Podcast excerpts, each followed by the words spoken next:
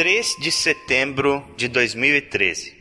A Academia de Blackwell, tradicional e renomada faculdade localizada na pacata cidade de Arcadia Bay, recebe uma nova estudante. Seu nome é Maxine Caulfield e ela, desde criança, desejava ser fotógrafa.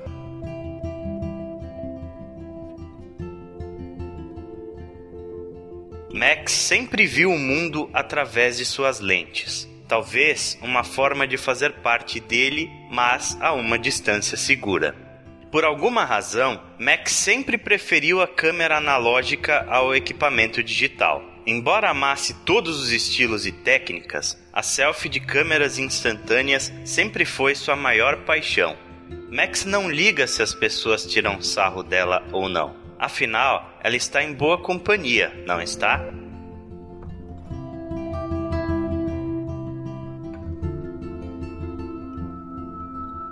E agora ela voltou para a cidade onde passou toda a sua infância para estudar fotografia na academia de Blackwell.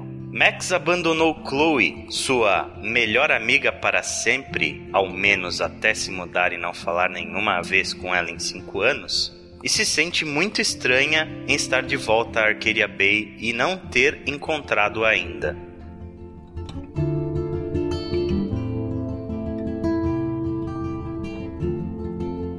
Max agora tem 18 anos e é oficialmente adulta, apesar de não se sentir sábia ou madura, e está pronta para começar uma nova vida com sua câmera retrô ao seu lado.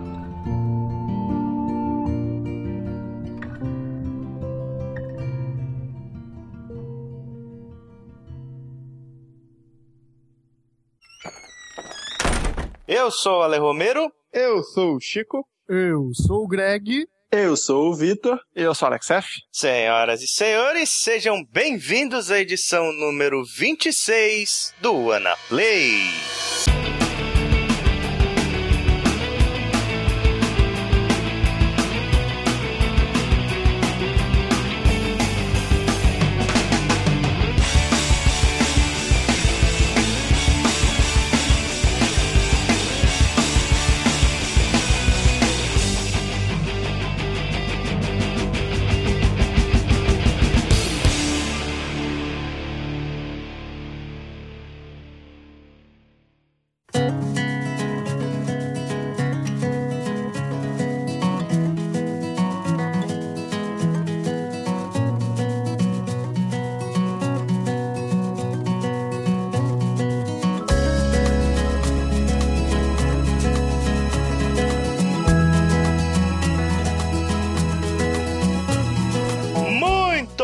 Senhores. Finalmente nós estamos gravando o Ana Play número 26. Demoramos um bom tempo para voltar a gravar o Ana Play, né? A gente gravou vários outsites seguidos aí por causa dos acontecimentos, eventos da indústria que estavam rolando e também porque a gente estava organizando pautas e acabou não dando muito certo algumas coisas que a gente fez e enfim, tudo é aprendizado nessa vida. Mas é, eu acho que Life is Strange é um jogo bastante interessante pra gente discutir nesse nosso retorno aí, porque foi um jogo que pegou muita gente de surpresa. Acho que a maioria das pessoas não estava esperando a qualidade desse jogo, né? E para isso a gente chamou nosso querido amigo Alex Seth, Phoenix Down. Seth, seja muito bem-vindo ao Ana Play.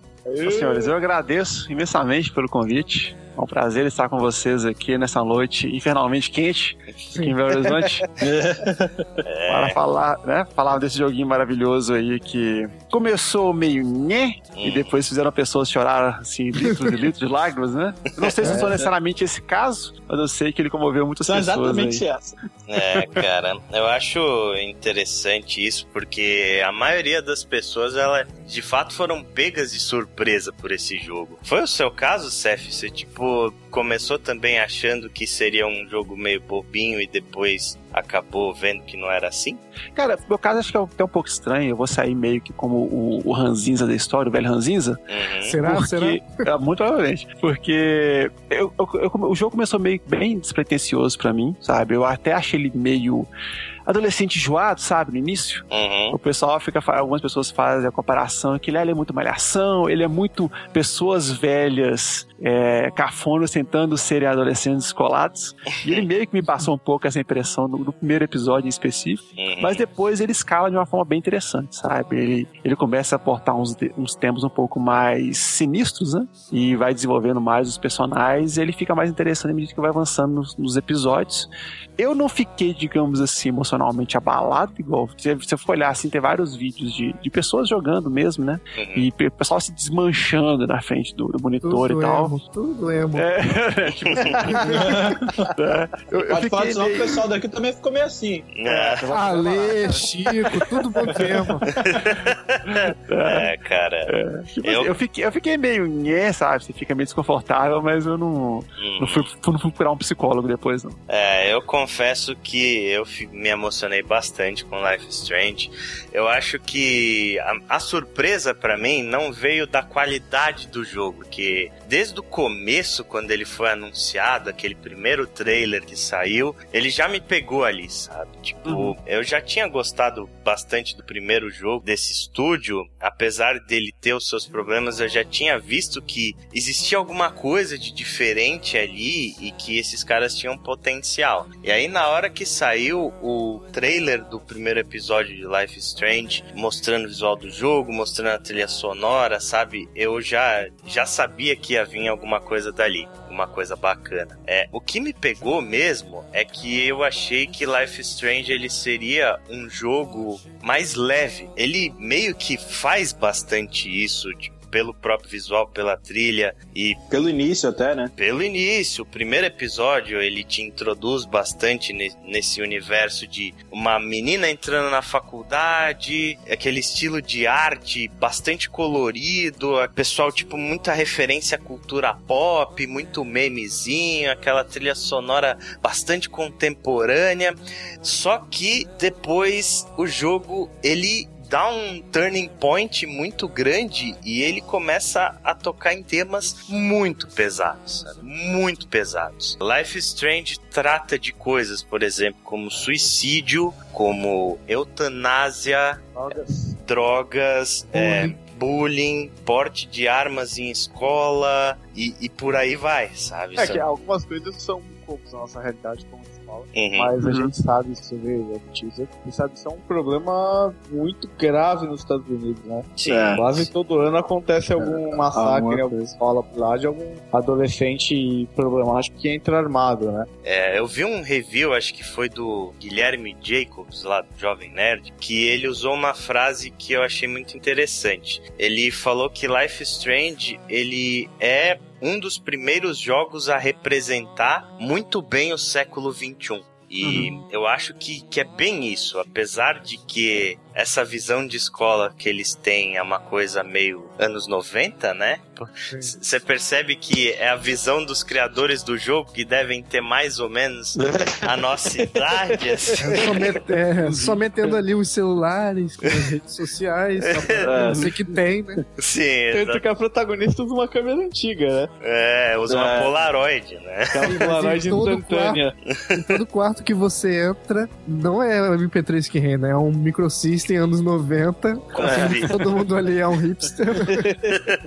Sim, sim. Isso aí é até um ponto que eu até queria levantar aqui, que dá, remetendo àquela questão que eu falei de ser o, o velho ranzinza, né? Uhum. Porque essa questão justamente que, teoricamente, você vê que o, parecem, né, pessoas mais velhas tentando mostrarem relatos atualizados do que foi a época de colégio, a época de faculdade deles, né? Sim. Porque é bem estranho, beleza, tem as questões atuais da, da rede social, toda essa questão de exposição na internet, a forma que as pessoas conversam tudo por SMS, algumas coisas que são realidades nossas no sentido de pessoas passarem mais tempo, às vezes, conversando com outros por telefone, não interagindo com aqueles que estão próximos a eles lá, mas tem muita coisa que, que soa estranho pra mim, sabe? Às vezes pode ser por- pelo fato de o que mostra ali é uma realidade de, de escola, de colégio e, e de universidade norte-americano, né? Uhum. Então, às vezes, fica meio difícil fazer um paralelo com, com, por exemplo, como foi a minha época de colégio, né? Igualzinho pro tipo, ah, aquele lance que a, a- o, o bullying, assim, mais hardcore, o Uhum. lance de você tem os estereótipos, então, isso é muito bem retratado lá. Eu queria até perguntar pra vocês o seguinte, porque eu vi que muita gente avaliou bem esse jogo por uma característica em particular que foi tipo assim, ah, é, tal personagem representa uma fulana que eu, que, eu, que eu conheci na minha época de colégio, eu me sentia mesmo assim, e cara, eu, eu foram poucas as situações no que foi mostrado, provavelmente nesse, nesse, primeiro capítulo, uma coisa mais leve, né, que é mais o lance da Max na, na universidade, no colégio, lá na, na universidade, quer dizer, Uhum. que é do tipo, sei lá, você, tentar se enturmar, você ter essa preocupação de ser um cara é, popular na escola, o lance de que você está preocupado com quem mexe com quem, quem pratica bullying com quem, é porque em termos de faculdade é pior ainda, né? A faculdade nossa aqui é bem diferente da faculdade norte-americana, até mesmo porque naquela que é retratada lá é um, é um cenário onde Uhum. a pessoa normalmente tem os dormitórios, então a pessoa vive aquela vida ali realmente, né? Sim. Ela, não, ela não fica com os pais de casa e vai pra faculdade à tarde ou à noite. Eu, por exemplo, eu trabalhava de manhã e de tarde na época da faculdade e estudava à noite, né? Então é um negócio bem diferente disso daí. Sim. Mas pode ser que, eu, que, que, minha época de colégio, que acho que é mais fácil fazer um paralelo com o que era a faculdade ali no Senado Life Strange, eu não tive nada dessas coisas, sabe? Tipo, ah, o, o, o cara esportista descolado, que eu quero ser igual a ele. Eu tô, em nenhum momento eu ficava andando no, no corredor, assim, do colégio, olhando, pô, aquele cara ali, pô, que menina legal, eu quero ser amigo daquele cara. Eu sou muito estranho nisso, por não ter tido essas coisas, ou isso é normal? Vocês tiveram esse tipo de coisa na época da juventude de vocês? É, eu, eu, acho, eu acho que isso até existe. Assim, existe aquele pessoal, tipo, que é, ah, é o pessoal todo mundo conhece, todo mundo sabe quem é, o pessoal um pouquinho mais famosinho, né? Uhum. Mas essa coisa de você querer, tipo, ter uma ascensão social, ser uma pessoa mais conhecida, ou que todo mundo te reconheça por algum motivo, acho que isso realmente não existe muito aqui, assim. Não é uma coisa muito forte, eu acho. Uhum. É, comigo se manifestou de formas diferentes, mas eu acho que o resultado total foi bem parecido. Isso inclui, por exemplo, eu tentar ficar com a menina mais popular da escola, ou formar banda para ser visto é um caminho fácil para se tornar mais popular dentro da escola. É, acho que sim.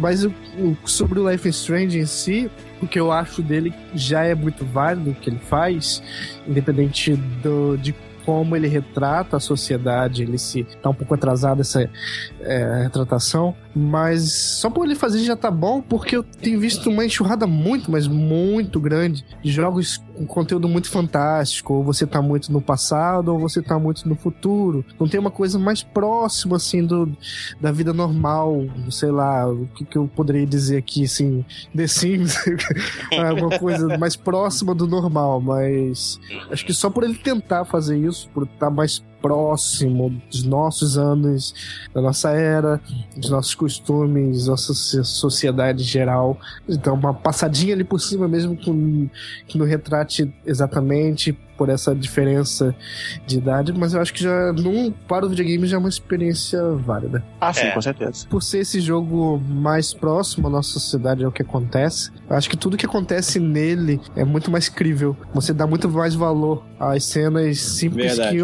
outrora em outro jogo. O que, que seria um cara dentro do banheiro com uma arma nesse jogo aqui? Foda-se. Uhum. Tá, sabe? E uma coisa que ele te mostra, que as mortes nesse jogo, elas são pesadas. Sim. Uhum, é, elas não são mortes, ah, tipo, matei mais um soldadinho ali. Não, é, tipo, as mortes, elas, elas chocam um contexto muito pesado. É, é Sim, isso é muito mais crível nesse jogo. Parece que a morte tá mais perto de você. É, parece isso. que a morte é real Exato, nesse jogo. Exato. Sim. É muito e mais impactante. Uma coisa que eu achei que esse jogo fez bem feito, todo mundo elogiou de vários pontos do jogo e que não achavam que ia ser, né? Eu achava que esse jogo ia explorar super mal a sexualidade, sabe? E uhum. totalmente também no cu, sabe? eu achei foi muito legal a forma abordada, o tipo de relacionamento abordado, a forma muito legal. Não tem nada de forçado, achei super suave, assim, super legal. Os relacionamentos, em geral, não só não só amorosos, mas é, os relacionamentos em geral entre os personagens do jogo, eles fluem de uma forma bem incrível. Né? Sim, e até mesmo porque o, a, a, própria forma como os relacionamentos, né, em todos os níveis que ele tem nesse jogo, eles são desenvolvidos, é interessante como que mecanicamente, principalmente em termos de roteiro, eles são bem construídos baseados nas decisões que você toma. Sim. Então, esse, é um ponto, é. esse é um ponto. Esse foi o primeiro jogo que me fez temer minhas decisões de verdade. Uhum. Até o Tale tinha que fazer um curso com esses caras. Sim, sim. O pessoal Porque, criticou tipo- muito o Walking Dead, né, naquele esquema que ele te passa a ilusão que você, que suas Ah. decisões, ela tem peso e ela se atende de alguma forma. Mais Somente. ou menos, né, cara? É. Parece lá o. Ah, tal pessoa vai lembrar dessa decisão. Dois Sim. quadros depois É. o cara morre. Você fala, É. porra, velho. Você vai lembrar no outro mundo, né?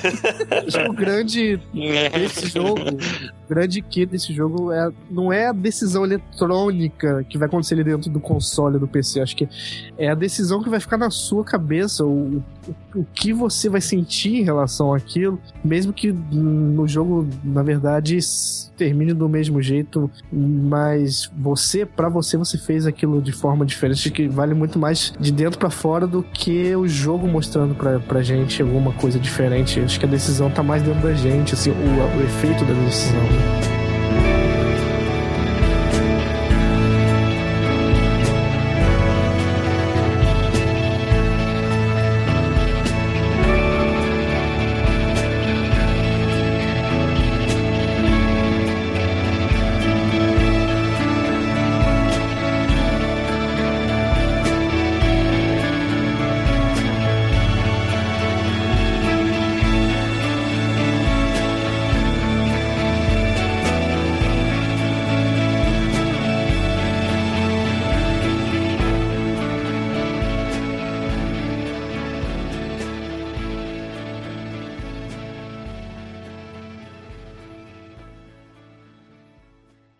Beleza, então um aviso que a gente esqueceu de falar. Esse podcast ele não terá spoilers até bloco final, onde ali a gente vai discutir todos os episódios com spoilers pra gente poder entrar melhor na história, mas aí a gente avisa antes, né? Enquanto isso, sem spoilers. Vamos dar uma geral então, falar um pouco a sinopse, né, do que, que se trata Life is Strange. É, Greg, eu acho que você deu um- uma boa introduzida nisso lá no, no outside que a gente fez algum tempo atrás, quando jogamos o primeiro episódio. Então, qual que é a sinopse de Life is Strange? Então, tem essa estudante de fotografia, Maxine Caulfield, que vai estudar no interior. É, na verdade, não é a primeira vez que ela está nessa cidade, né? Ela é um retorno, onde lá, nessa faculdade de fotografia, ela vai reencontrar pessoas, figuras antigas em sua vida e assim desenvolvendo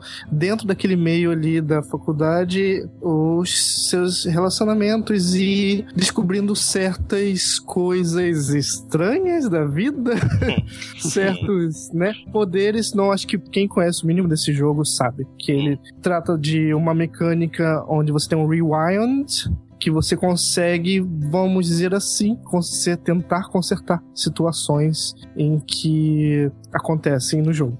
É, basicamente, claro, essas situações envolvem todas as pessoas do seu convívio, né? Mas acredito que ah, é difícil falar desse jogo sem dar spoiler, sem já estar pisando na água, sem, né? É. Mas acho que a premissa é essa, né? Você. E além disso, uma coisa que fica muito clara no começo também é que há alguma coisa estranha acontecendo climaticamente nessa cidade de é, Arca- Arcadia Bay, né? Que é o nome. Arcadia Bay. Isso. Isso, exato. E que você, claro que jogando você vai descobrir todos esses mistérios horripilantes. Sim, eu acho que a principal mecânica que o jogo se apoia é nisso da Max ela ter poderes de voltar no tempo, né? Ela descobre no começo do jogo, em uma determinada cena lá, que ela tem o poder de rebobinar o tempo. E é até uma, uma coisa interessante porque ela rebobina a cena em volta dela, mas ela mesmo não volta no tempo, né? Ela, É. Uhum. ela fica O que mostra parada. que ela, ela tem a consciência, né, do que ela tá fazendo. Não é só uma Isso. questão de voltar. Uhum. Fazendo com que tenha um, um, um kit da jogabilidade de Braid, onde você pode pegar um objeto e voltar pro passado mantendo ele. Exatamente. Isso. Inclusive tem a questão do espaço, né? Porque ela, vamos supor, se ela não tinha acesso a uma parte X, por exemplo, e ela tem acesso através desse mecanismo de voltar no tempo, se ela tá, tava no ponto A e foi pro ponto B e voltou no tempo, ela não necessariamente volta à posição inicial dela. Ela se mantém no, no local que ela tava. E isso é usado mecanicamente no jogo para resolver Sim. os puzzles. O jogo tem vários puzzles que usam essa ferramenta. E acho que é interessante entender de onde veio essa mecânica, né, Ale? Então, então vamos usar os poderes da Max e voltar até o, até o ano de 2008, onde foi criado esse estúdio chamado Don Nod Entertainment, que é um estúdio parisiense formado por alguns desenvolvedores que trabalharam, se eu não me engano, na EA, em alguns outros estúdios grandes. É um estúdio que ele já nasceu meio grande, sabe? Ele não era pequenininho. É, e aí esses caras trabalharam durante algum tempo num jogo que eles lançaram em 2013 que se chama Remember Me, né? Esse jogo que a gente já jogaço, jogaço. De verdade.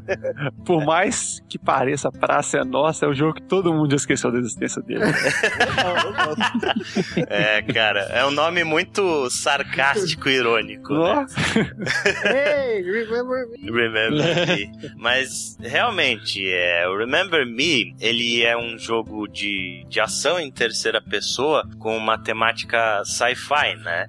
E ele, apesar de, de, de, suas falhas, ele tinha algumas ideias interessantes e ele já mostrava que, que esse estúdio ele tentava fazer algo diferente, né? Porque, primeiro de tudo, ele tinha uma protagonista feminina e negra, né? E uhum. isso foi uma dificuldade tremenda para eles conseguirem vender o jogo para uma publisher. Ele, eu lembro que na época eles bateram na, na porta de várias publishers e nenhuma queria publicar o jogo jogo porque a protagonista feminina não ia vender e aquele pensamento retrógrado que a gente está acostumado, né? 2013. Assim, esse Remember Me, apesar de ter todos os defeitos que ele tem, uhum. ele já mostra a, a, qualidade que o estúdio tem. Sim. Né? A gente vê claramente que o jogo ele teve problemas por corte de orçamento. Uhum. Tipo, era muito. Vamos dizer que ele era muito ambicioso para um estúdio que estava começando. Sim. Uhum. Acho que isso era um fato. E, cara, os caras eles optaram por uma protagonista, como o Ale mesmo já falou, que era completamente fora dos padrões que a indústria vinha, principalmente nos AAAs. E os caras optaram por ter uma história profunda. Hum. Né? A história de Remember Me é muito boa. Isso. Eu lembro que uma das coisas que eu achei mais interessante quando foi divulgado os trailers desse jogo era justamente o mundo que eles tinham criado, né? Uhum. Aquela aparência é. futurista com o fato, né?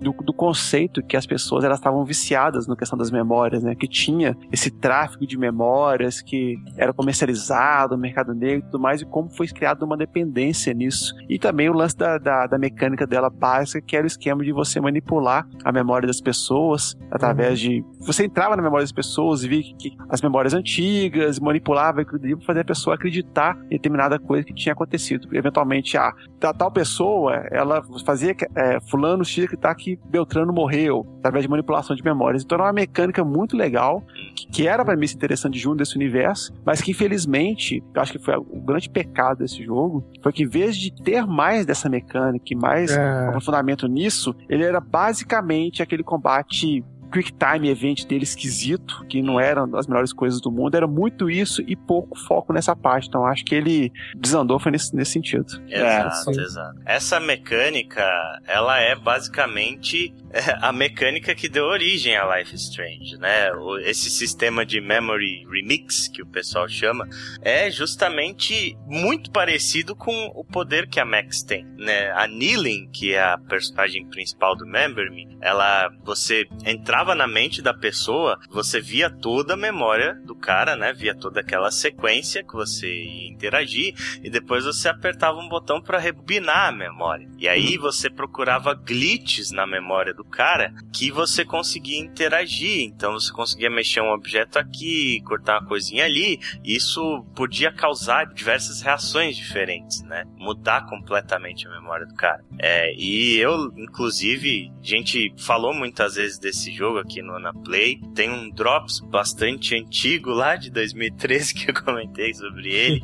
o Chico também fez um texto, a gente vai deixar tudo linkado aí para quem não jogou e se interessa, né, para vocês verem e quem sabe correr atrás, porque é um jogo interessante, né? Ele tem uhum. tem coisas tem coisas muito bacanas ali. Porém, né, cara, ele caiu naquele limbo desgraçado de, de ser um jogo que foi recebido de uma maneira muito morna, tanto pela crítica quanto pelo público. Né? Eles não falaram nem bem nem mal, falaram que era um jogo nherra, e aí isso... É, isso é a pior coisa que tem, né, cara? Pior coisa. É, vai pro limbo, né, quando isso acontece. Exatamente. Se o jogo ele é muito bem aclamado, o pessoal obviamente vai atrás e vai comprar. Agora, se o jogo é, falam muito mal também, sempre vai ter os filha da puta que vão comprar porque falaram mal. é, Deixa eu ver se isso aqui é uma merda mesmo. Exatamente. É. Mas quando o jogo ele tá nesse meio termo, é aí que ele é esquecido mais facilmente, né? É. E de fato, o Remember Me ele vendeu muito pouco. E a Don't Nod, ela quase foi pro buraco por causa disso. Né? Porque a produtora do jogo era a Capcom a uhum. publisher. E a, a, gente sabe, né? A Capcom já está mal das pernas há muito tempo. É, um, uhum. é, uma publisher que não tem muita grana. E aí, por causa de, do fracasso de vendas, do Remember Me, a Dontnod ela passou por um processo de reorganização judicial no começo de 2014, que era praticamente um processo de falência. Eu lembro que muita gente nessa época achou que o estúdio iria ir pro saco, mas não foi o caso, eles conseguiram sobreviver apesar de que eles tiveram que é, pedir por, por subsídio público para poder fundar o próximo projeto deles, né? Que era um jogo aí que tinha o nome de What If, e aí, beleza, a Dona ela sobreviveu com a graninha que ela tinha ali, e em 2014 ela conseguiu uma parceria com a Square Enix. Eu acho que aí foi um dos grandes acertos do estúdio, porque eles resolveram fazer um projeto bem menos ambicioso que o Remember Me. Né? Eles tinham consciência da restrição de, de orçamento que eles tinham, então aí esse jogo que tinha o nome de What If, ele foi rebatizado para Life is Strange. Uhum. E com isso, por causa justamente da restrição de orçamento, eles escolheram o formato episódico e com isso eles permitiram que a maior parte do dinheiro que eles tinham para fazer o jogo, que não era muito, custou 4 milhões de dólares para ser feito. É um jogo muito barato para os padrões. É, o valor de jogo é bem é. barato. De hoje em dia, né, cara? E uhum. com isso eles conseguiram gastar a maior parte do dinheiro que eles tinham em roteiro e em voice acting, né, cara? E aí todos os episódios eles foram escritos de uma vez e eles com isso foram fazendo pequenos ajustes conforme o feedback dos jogadores mais tarde. Uma forma bem inteligente, né, de, de se fazer, porque parece que o Walking Dead ele foi sendo escrito conforme saíam, né? Algo hum. assim. É, eu acho que sim. Que inclusive no meio mudou o roteirista, né? Saíram é. os roteiristas quando no quarto. Acho que aquele é, episódio que, eu, que eu menos que, lá. É, eu tenho a impressão de que todos os jogos da Telltale, então, mudou o roteirista no quarto episódio. é. Tudo indica que sim. É. Seria aquele que tem um porto lá um, na rua, que tem um... Isso. Ah, isso. então é, é, por isso mesmo. Foi exatamente nesse episódio que mudaram os roteiristas. As principais influências do Life is Strange, né, que segundo os produtores, é obviamente The Walking Dead, por causa do formato episódico e do, do storytelling, uhum. e também Gone Home e Heavy Rain, cara. Gone uhum. Home, um jogo que saiu muito perto, inclusive, do, de quando foi anunciado o trailer de Life is Strange. Muita gente, assim, se familiarizou, sabe, com, com Life is Strange, porque Gone Home tava na, na crista da onda e o pessoal viu que poderia ser uma coisa semelhante, tá? Uma das outras referências interessantes que eles citam é o livro O Apanhador no Campo de Centeio, que é inclusive da onde vem o sobrenome da Max, né? O, uhum. o protagonista do Apanhador do Campo de Centeio se chama Holden Caulfield. Hum. Lembrando que esse é um dos livros mais lidos do mundo. Sim, e ele trata justamente de, de temas de como angústia adolescente, depressão, né? É. Toda essa base, né? Sim, cara. Mas assim, tem, é que eu tava até falando com o Ale antes, né, cara? Esse daí, eles, eles dizem que são essas as referências deles. Hum. Mas, cara, não tem como. Esse, ele, eles se inspiraram também no, na Máquina do Tempo e o Efeito Borboleta, nos dois filmes. Ah, sim. ah Efeito ah, Borboleta. É como? Efeito Borboleta 100%. Ah, sim, é infinitamente, né? Máquina Nossa. do Tempo também, quando a gente discutir a parte de spoiler, vocês vão entender o porquê. Graças a Deus, né? depois de tomar uma paulada no seu primeiro trabalho, é, agora Dontnod ela está colhendo bons frutos, porque Life is Strange vendeu um milhão de cópias até o lançamento do quarto episódio. Esse Olha... foi o último número divulgado. Ele custou 4 milhões, é isso? 4 milhões vendeu Olha um milhão de só, cópias. Shenmue vai ser um jogo pior e é mais caro. E ainda vai sair a versão física. Né? Isso. Sim, É. vai ser a versão física com todo episódio. Isso é uma coisa bem legal, com todos os episódios e com um CD com a trilha sonora. Você adivinha se eu não vou comprar essa bosta? Eu vou Olha, comprar essa só pela trilha só por causa da trilha sonora. Só cara. pela trilha sonora, cara. Cara, a trilha sonora desse jogo é, é uma coisa que. É, cara, é demais. Inclusive, essa trilha ela foi composta por um cara chamado Jonathan Morali, que ele é vocalista da, de uma banda francesa chamada Sid Matters. E toda a base da trilha é, é um indie folk, assim, muito contemporâneo, né, cara? É um estilo. Música de gente balançando na rede olhando pro campo. Aquele dedilhadinho quase parando e a voz do cara suave, assim, quando tem. É, É, bem É, relaxante. E por mais que a gente ve- veja essas questões, essas opções de, de, de estilo, de trilha e tudo mais, a gente vê como que esse jogo ele é bem resolvido na, na questão estética dele, né? sim. Não só você vê que Seguro tudo encaixa, né? O próprio a própria personalidade da protagonista da Max, como é que é esse lance hipster, né? Que, Sim. que bate com a trilha sonora, que bate com o visual, a, a parte de- Perfeito. de- dessas texturas meio que às vezes até lavadas, né? Que o Hum. jogo É. tem assim, tá todo esse ar, sabe? Então é tudo muito bem estruturado. Max, essa bolsinha que você usa aí é totalmente coisa de gente que ouve Alt J. Sim, inclusive uma, uma das partes da trilha, né? Toda a parte original foi composta pelo Jonathan Morali e existe uma série de músicas de artistas, né? Que é licenciada pro jogo e todas meio que nesse estilo. Eu acho Uhum. interessante que não tem, acho que, nenhuma banda muito grande. Acho que a maior é justamente é o Alt J Uhum. e de resto eles pegaram bandas menores, assim. Acho que foi uma, uma tática interessante, porque gastaram pouco e Uhum. promoveram essas bandas. Tipo, foi mais ou menos o que aconteceu no- na trilha sonora do Hotline Miami, né? Sim. Eles promoveram essas bandas, pegaram uma trilha sonora que coube completamente no jogo, gastando pouco. O Seth ele falou a respeito da- dos gráficos do jogo. Isso eu acho que aí a gente vai entrar um pouco no- nos problemas de, de Life Strange. Os gráficos, cara, eles a- até são bonitos, sabe? Eles, eles optaram por um estilo assim, não realista, né? As texturas do jogo elas são todas desenhadas à mão, inclusive segundo o diretor do jogo lá, o Jean-Maxime Mori, que também foi o diretor do Remember Me, eles usaram esse, esse tipo de, tes- de textura para transmitir uma sensação de, de nostalgia, de, de Uhum. outono, sabe? Uhum. Né? Até aí tudo bem, mas o que eu acho que é o grande problema de Life is Strange é o quão tecnicamente meio porco ele é, sabe? O, o jogo ele carece muito de, de expressões faciais e de sincronia labial. É, é muito ruim as duas coisas. Tipo, É, é aí que eu acho que é- eles tiveram é- que cortar o orçamento, né? Sim. É verdade. É, tipo assim, eu tive problema, por exemplo, de carregamento de textura, que eu não consigo conceber esse tipo de problema num jogo desse tipo. Porque, beleza, você consegue entender a parte artística, ele é um jogo muito contemplativo, é muito do esquema de você ficar olhando o cenário, aí você interage com objetos, vê, por exemplo, dar close, tem muita, muitas coisas de- no cenário do jogo, e aí vão desde fotografias expostas no mural, até parte do cenário mesmo que você olha, que não, não tem um detalhamento de textura, né? Você vê mais ou menos o Uhum. contorno das coisas, assim. Coisas É importantes, né? Você, a fotografia de uma pessoa importante. Aí eles têm um detalhe melhor e mostra ali pra você até mesmo identificar quem tá ali. Agora, tem muita coisa que realmente é só o contorno e a Max faz um comentário em cima e se não tivesse esse comentário, você não faria ideia o que seria aquilo. É, sabe? nossa.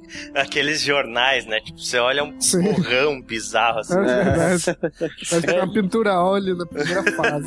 Isso. E aí é bizarro, porque, por exemplo, se você fizer um paralelo com Gone Home, Gone Home ele era um jogo que tem muita coisa que você pega, por exemplo, de recorte de jornal, das mãos, que você consegue ler o que tá ali, e até mesmo, no caso Gone Home, é muito legal, porque tinha, por exemplo, sei lá, é, rabiscos que as protagonistas, né, do, do Gone Home faziam, que tinha muito desenho, muita é, muita setinha ligando, muita coisa assim, que tinha um contexto, né? Sim. Que era uma coisa legal de ver, mas que se você tivesse com dificuldade de ler o texto, você apertava um botão e ele mostrava no pop-upzinho também. O Life Strange tem isso também. Tem. Só Não, mas que... tinha o detalhe de, de desenhar a porra da label da fita de Super Nintendo no quarto da mina. Sim, sim, isso, eu achei muito foda, sabe? Tipo assim, era uma coisa que eu preferia, às vezes, forçar um pouco mais a vista pra conseguir ler aquilo ali no que tava é, visível na tela e não pelo, pela legenda que você podia optar. Mas tem Uhum. situações, por exemplo, um Life Strange que tenta fazer o mesmo, mas não tem como você ler justamente por causa dessa escolha de design, talvez, que aí você é é obrigado a olhar a legenda, isso não é impossível você ver o material gráfico normal. Mas eu tenho certeza que agora eles dando essa guinada aí, tomara que tenha sido comercialmente muito saudável pra eles, que no próximo trabalho deles eles consigam é, investir mais, né? Seja lá qual for, que seja um hit, Uhum. que eles consigam investir, né? Mas, é, É. mas eu acho que ele é um né? exemplo. Ele, eu acho que ele é muito um exemplo parecido de coisas que a gente viu nos anos 90. Você tem pouco disso, você vai ter que trabalhar em cima disso. E vou ter tem que fazer um, um- uma- um trabalho geral bom, tirar leite de pedra, sabe? Então, eu acho que é bom quando você trabalha em, em, em cima do limite. Mas é, os personagens do jogo eu achei bem, bem toscos em geral. Embora os cenários eu tenha achado um design bem bom, um, passa um clima bom. É um jogo feito de Unreal na engine, Unreal 3, né? Então, É, pop- é, pop eu- textura. É, mas, mas, assim, na minha concepção são detalhes que, que ficam pra trás quando você bota a história no peso. Uhum. Ah, Sim, não, sim. sim, sim. Por sim. isso que há um podcast deste. aqui. Sim, com certeza. Mas eu acho que acaba pesando um pouco, sabe? Tem cenas de, de principalmente de diálogo entre a Max e a outra personagem principal, né? Que é, são cenas de diálogo muito emocionais e elas são completamente salvas pela performance das duas dubladoras. E, Ou vo- e você percebe que se existisse um pouco mais de capricho ali na- nas expressões faciais e, e na sincronia labial, aquela cena teria mais impacto ainda, sabe? que é a É. dublagem da Chloe no início do episódio 4. Sim, né, cara? Ex- É excepcional. Outra é uma vida transformada, literalmente. E aliás, falando nelas, né, a Max ela é dublada pela Hannah Tell, que antes ela tinha trabalhado principalmente em séries e filmes, e a Chloe ela é interpretada pela Ashley Burch, que é uma mulher absurdamente talentosa e multitalenta. assim. É, a Ashley Burch ela é conhecida principalmente por ser roteirista do Adventure Time, aquele desenho louco. do Cartoon Network. Bem O pouco. desenho foda. Eu nunca assisti. Sim, Veja, cara. veja. E também ela já tinha interpretado a Tiny Tina, né, no, no Borderlands 2, que Uhum. tam- também foi um papel muito elogiado dela. Ela também é, é musicista, compositora, roteirista e, e atriz. É, Ashley, é que eu tô pensando, Ashley É. Burch. é aquela lá esquisita do vídeo que eu ri pra caralho, dançando Zelda. Eu Que tem um irmão, eles têm um canal. Tem um irmão que fica enchendo o saco dela. Ela faz um meio autista, fica tocando Ocarina of Time lá no Nintendo System pra fazer umas danças. eu Eu acho vou que... passar o vídeo dela, vocês vão rir. muito. É, então, eu acho que ela tem sim um canal no YouTube. Eu acho que tem sim. É ela sim, com certeza. E Ashley Burch, pela performance excepcional que ela teve no papel da Chloe, né? Ela já faturou um prêmio aí de melhores de ano no final do ano, que foi o Golden Stick Awards. Faturou o prêmio de melhor atuação de 2015. Olha só. Olha só. É. Bom, então eu acho que agora é hora da gente partir pro bloco de spoilers, né? Abre a jaula dos spoilers. Abre a ala dos spoilers, nós vamos comentar todos os episódios de Life is Strange, os Então, principais quem não jogou, Quem não jogou, é melhor parar por aqui se não quiser ter as experiências estragadas. Não vai embora não, joga, dá pause, vai lá, joga, o jogo não é muito grande volta.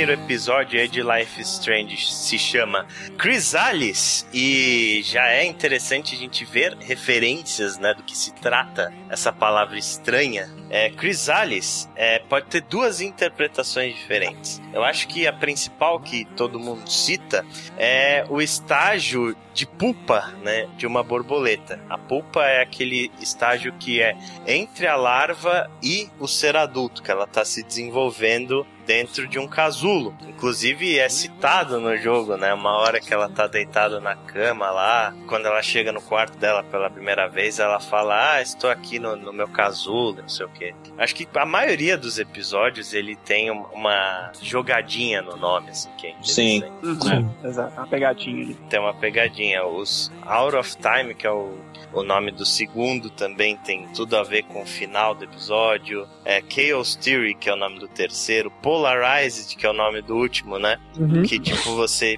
é obrigado a fazer uma escolha completamente oposta uma da outra e também referência à porra da Polaroid que ela usou na série inteira. né? É, mas também, cara, a segunda referência aí, que essa fui eu fui atrás na internet pra ver, existe um filme cyberpunk francês da terra da Don Nod chamado Chrysalis. A sinopse desse filme é: ao caçar um ladrão suspeito de assassinato, David Hoffman acaba descobrindo uma clínica onde são feitos experimentos com memórias. O projeto Chrysalis permite a manipulação seletiva de memórias, eliminando as que são fontes de perturbação. Olha, eu acho Gente, que a easter egg total isso, hein? É, né? Acaba que sentiu um- uma dorzinha no ânus lá, né? Porque isso aí é totalmente Remember Isso, é- isso aí é. Lembrem daquele jogo que não era pra vocês nunca terem esquecido. Não, né? Só complementando, o assassino, o assassino que ele tá atrás é o assassino da esposa dele, tá? O primeiro episódio, no geral, do, do Life is Strange, eu acho que ele faz muito bem essa ambientação, sabe? Eu acho que ele é muito focado na gente se sentir no clima de escola. Inclusive, eu acho que é por isso que, que muita gente falou que era meio malhação e tudo mais. Uhum. Porque justamente é isso. É a Max, ela chegando na universidade, são os primeiros dias dela lá. E o jogo te introduz uma série de personagens, muitos deles extremamente estereotipados, de propósito, né? É, com certeza. Eles queriam, nos episódios seguintes, desenvolver a personalidade desses caras. Então, esse episódio ele é meio que uma arapuca, assim que o jogo tá armando pra você cair nessa de que é um joguinho simples e, e infantil, né? E tipo adolescente demais, pra depois virem as cacetadas. É, ele, ele bota. Eu achei muito que o primeiro episódio é mais pra ambientar você. Uhum. Assim, Sim. ele coloca você no mundo, te apresenta tudo, beleza. Sabe tudo que vai, como vai funcionar, sabe como é a mecânica, sabe dos personagens, sabe tudo. Então agora vamos É. começar o jogo de verdade. Foi o que eu disse no, quando eu fiz o, o review dele na época que saiu, que ele tava preparando o terreno, né?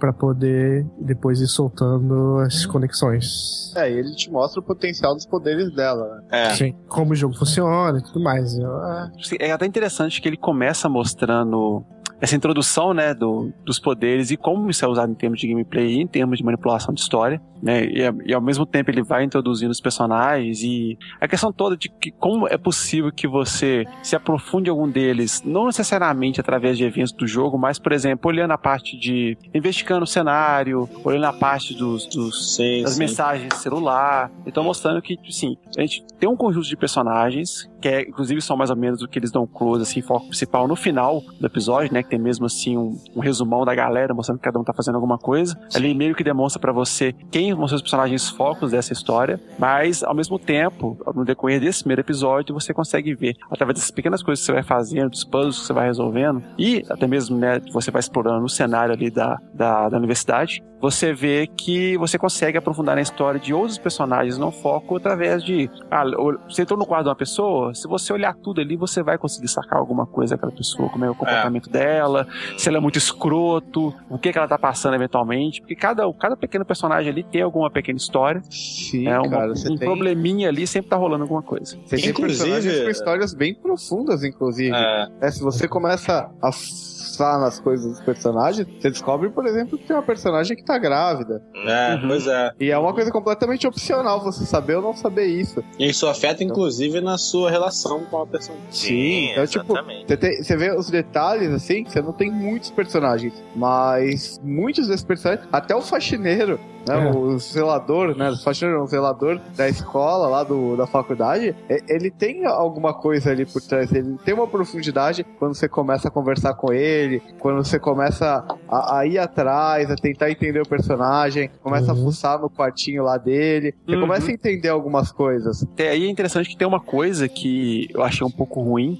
nesse jogo em termos de narrativa, mas é uma coisa mais particular minha mesmo, porque tem alguns personagens que eles, que eles apresentam e até desenvolvem um pouco ao longo dos episódios que me criou uma certa expectativa. Eu queria saber um pouco mais, que ficou meio no, no vazio, sabe? Igualzinho esse próprio jardineiro aí, o cara era muito esquisito, velho, sabe? Tipo assim, Sim. tudo, tudo me levava a crer que ele teria um papel importante ao longo da É. narrativa e meio que ficou em- no ar, assim, sabe? Você fica assim, É. pô, mas esse cara, tipo, olha aqui, o cara meio, meio chamando as paradas muito loucas com os É, bichos. né, É, e ele fala- Não foi nada, né? E ele fala umas coisas meio estranhas pra você no- em alguns diálogos. Ele fala umas coisas meio profundas, assim. Umas coisas que fazem até você parar e pensar um pouco. Mas ele acaba não sendo tão importante pra história em si, né? Sim, sim. Sim, sim. É, eu realmente tem muita coisa nesse jogo que ela é meio que que não é explicada e que não é muito aprofundada, né, cara? O espírito do viado. Exato, exatamente. ah, Existem isso é até explicado, sim. é, Porque Game- é um dos caras do Game of Thrones, né? Do, das Não, famílias. não. Ele- ele- ah, eu lembro que tem alguns diálogos que, inclusive com o, o zelador, que ele vira e fala num diálogo com ela que cada pessoa tem um espírito, tem um guardião. Tipo, tem um totem guardião. uhum. E a Max acaba, você acaba percebendo que o totem da Max é o viado. Parece que até um outro personagem que ele você consegue descobrir o totem dentro do jogo. Não me engano, o próprio zelador ele fala, alguma coisa assim. Mas É. é, é Eu converso, mas eu não. Tipo, é o a totem protetor. É o, tipo, cada pessoa tem um animal protetor. Tanto que ela acha um medalhão depois, mais pra frente. Ah, sim, tem a camiseta também, com, com a Sim. estampa do, do viado. Mas é, é, é o totem dela. Uhum. Mas é uma coisa que não é muito aprofundada, né, cara? Não, não é aprofundada. Você não, não sabe a origem disso, isso tem a ver com os poderes dela ou não, né? O jogo tem uma parte mística e uma parte científica. Sim. Então fica, fica meio que no, no meio do caminho, assim. Tanto que tem um. Tanto que tem alguns diálogos mais no final do jogo que ele vira. Que, que vira, fica meio que. Parece que o jogo tá falando com o jogador. De que, ah, eu não sei se essa, esses poderes são físicos ou são místicos, é ciência ou não é ciência, mas tipo, foda-se. Não vou explicar, eu não quero saber. é, tipo, deixa um negócio meio assim, tipo, eu não vou explicar da onde veio que raio os poderes. Você tá jogando até agora É. pra descobrir isso, esquece. Fiquei esperando o momento de mostrar ela numa clínica como louco ou algo do tipo, mas. É meio foda, né? Porque o- você pode reparar que o, o jogo ele começa, né? Leve em termos de narrativa, em termos de, de, de história mesmo, e, e apresentar os problemas de cada personagem. E ele tem, ele, e ele começa a introduzir essa pegada da parte mística, né? A questão toda lá do que vai acontecer, se é místico, se é científico, os poderes, como é que isso funciona. Mas à medida que ele vai avançando os episódios, essa parte ainda está presente em termos que a, a problemática, né? Até mesmo meteorológica, mas ela vai evoluindo. Mas você vê que isso meio que é deixado de lado, isso deixa de ser meio que o foco, sabe? Sim. Tinha momentos que eu É. meio que esquecia que essa parada tava rolando. Justamente porque o, o foco que é aprofundado mesmo são justamente as problemáticas dos personagens, em termos da Sim. história deles, da trama que tá acontecendo. E depois chega lá nos episódios mais final, eles meio que retomam isso daí, né? É como se, ô, Tom, vamos lembrar que tem esse problema aqui depois que as coisas se resolvem.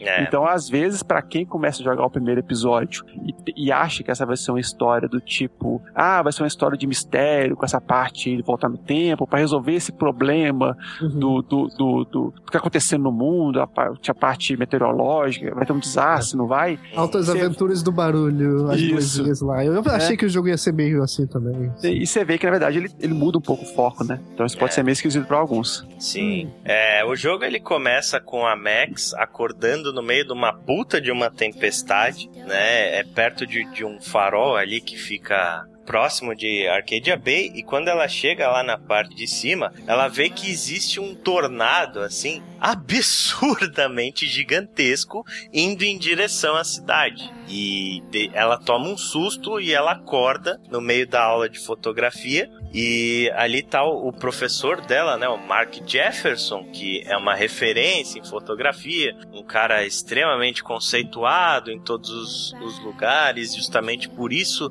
que a Max ela resolveu fazer a faculdade de fotografia em Arcadia Bay, né? E esse cara ele tá fechando os detalhes de um concurso lá que é mais importante pro final do jogo, chamado Everyday Heroes, que é um basicamente uh, cada um dos alunos entra com uma foto no concurso e o vencedor ganha uma viagem para São Francisco é, e vai ter a sua foto exposta lá e tudo mais. E, Pode assim, dar início à carreira. Isso, uhum. vai dar início à carreira de fotógrafo dele. Aí a Max ela fica meio confusa, que, que porra é essa que aconteceu, não sei o que e tal. E ela levanta e resolve ir no banheiro. E o interessante, cara, é que já nessa primeira cena do jogo você consegue perceber uma porrada de easter egg.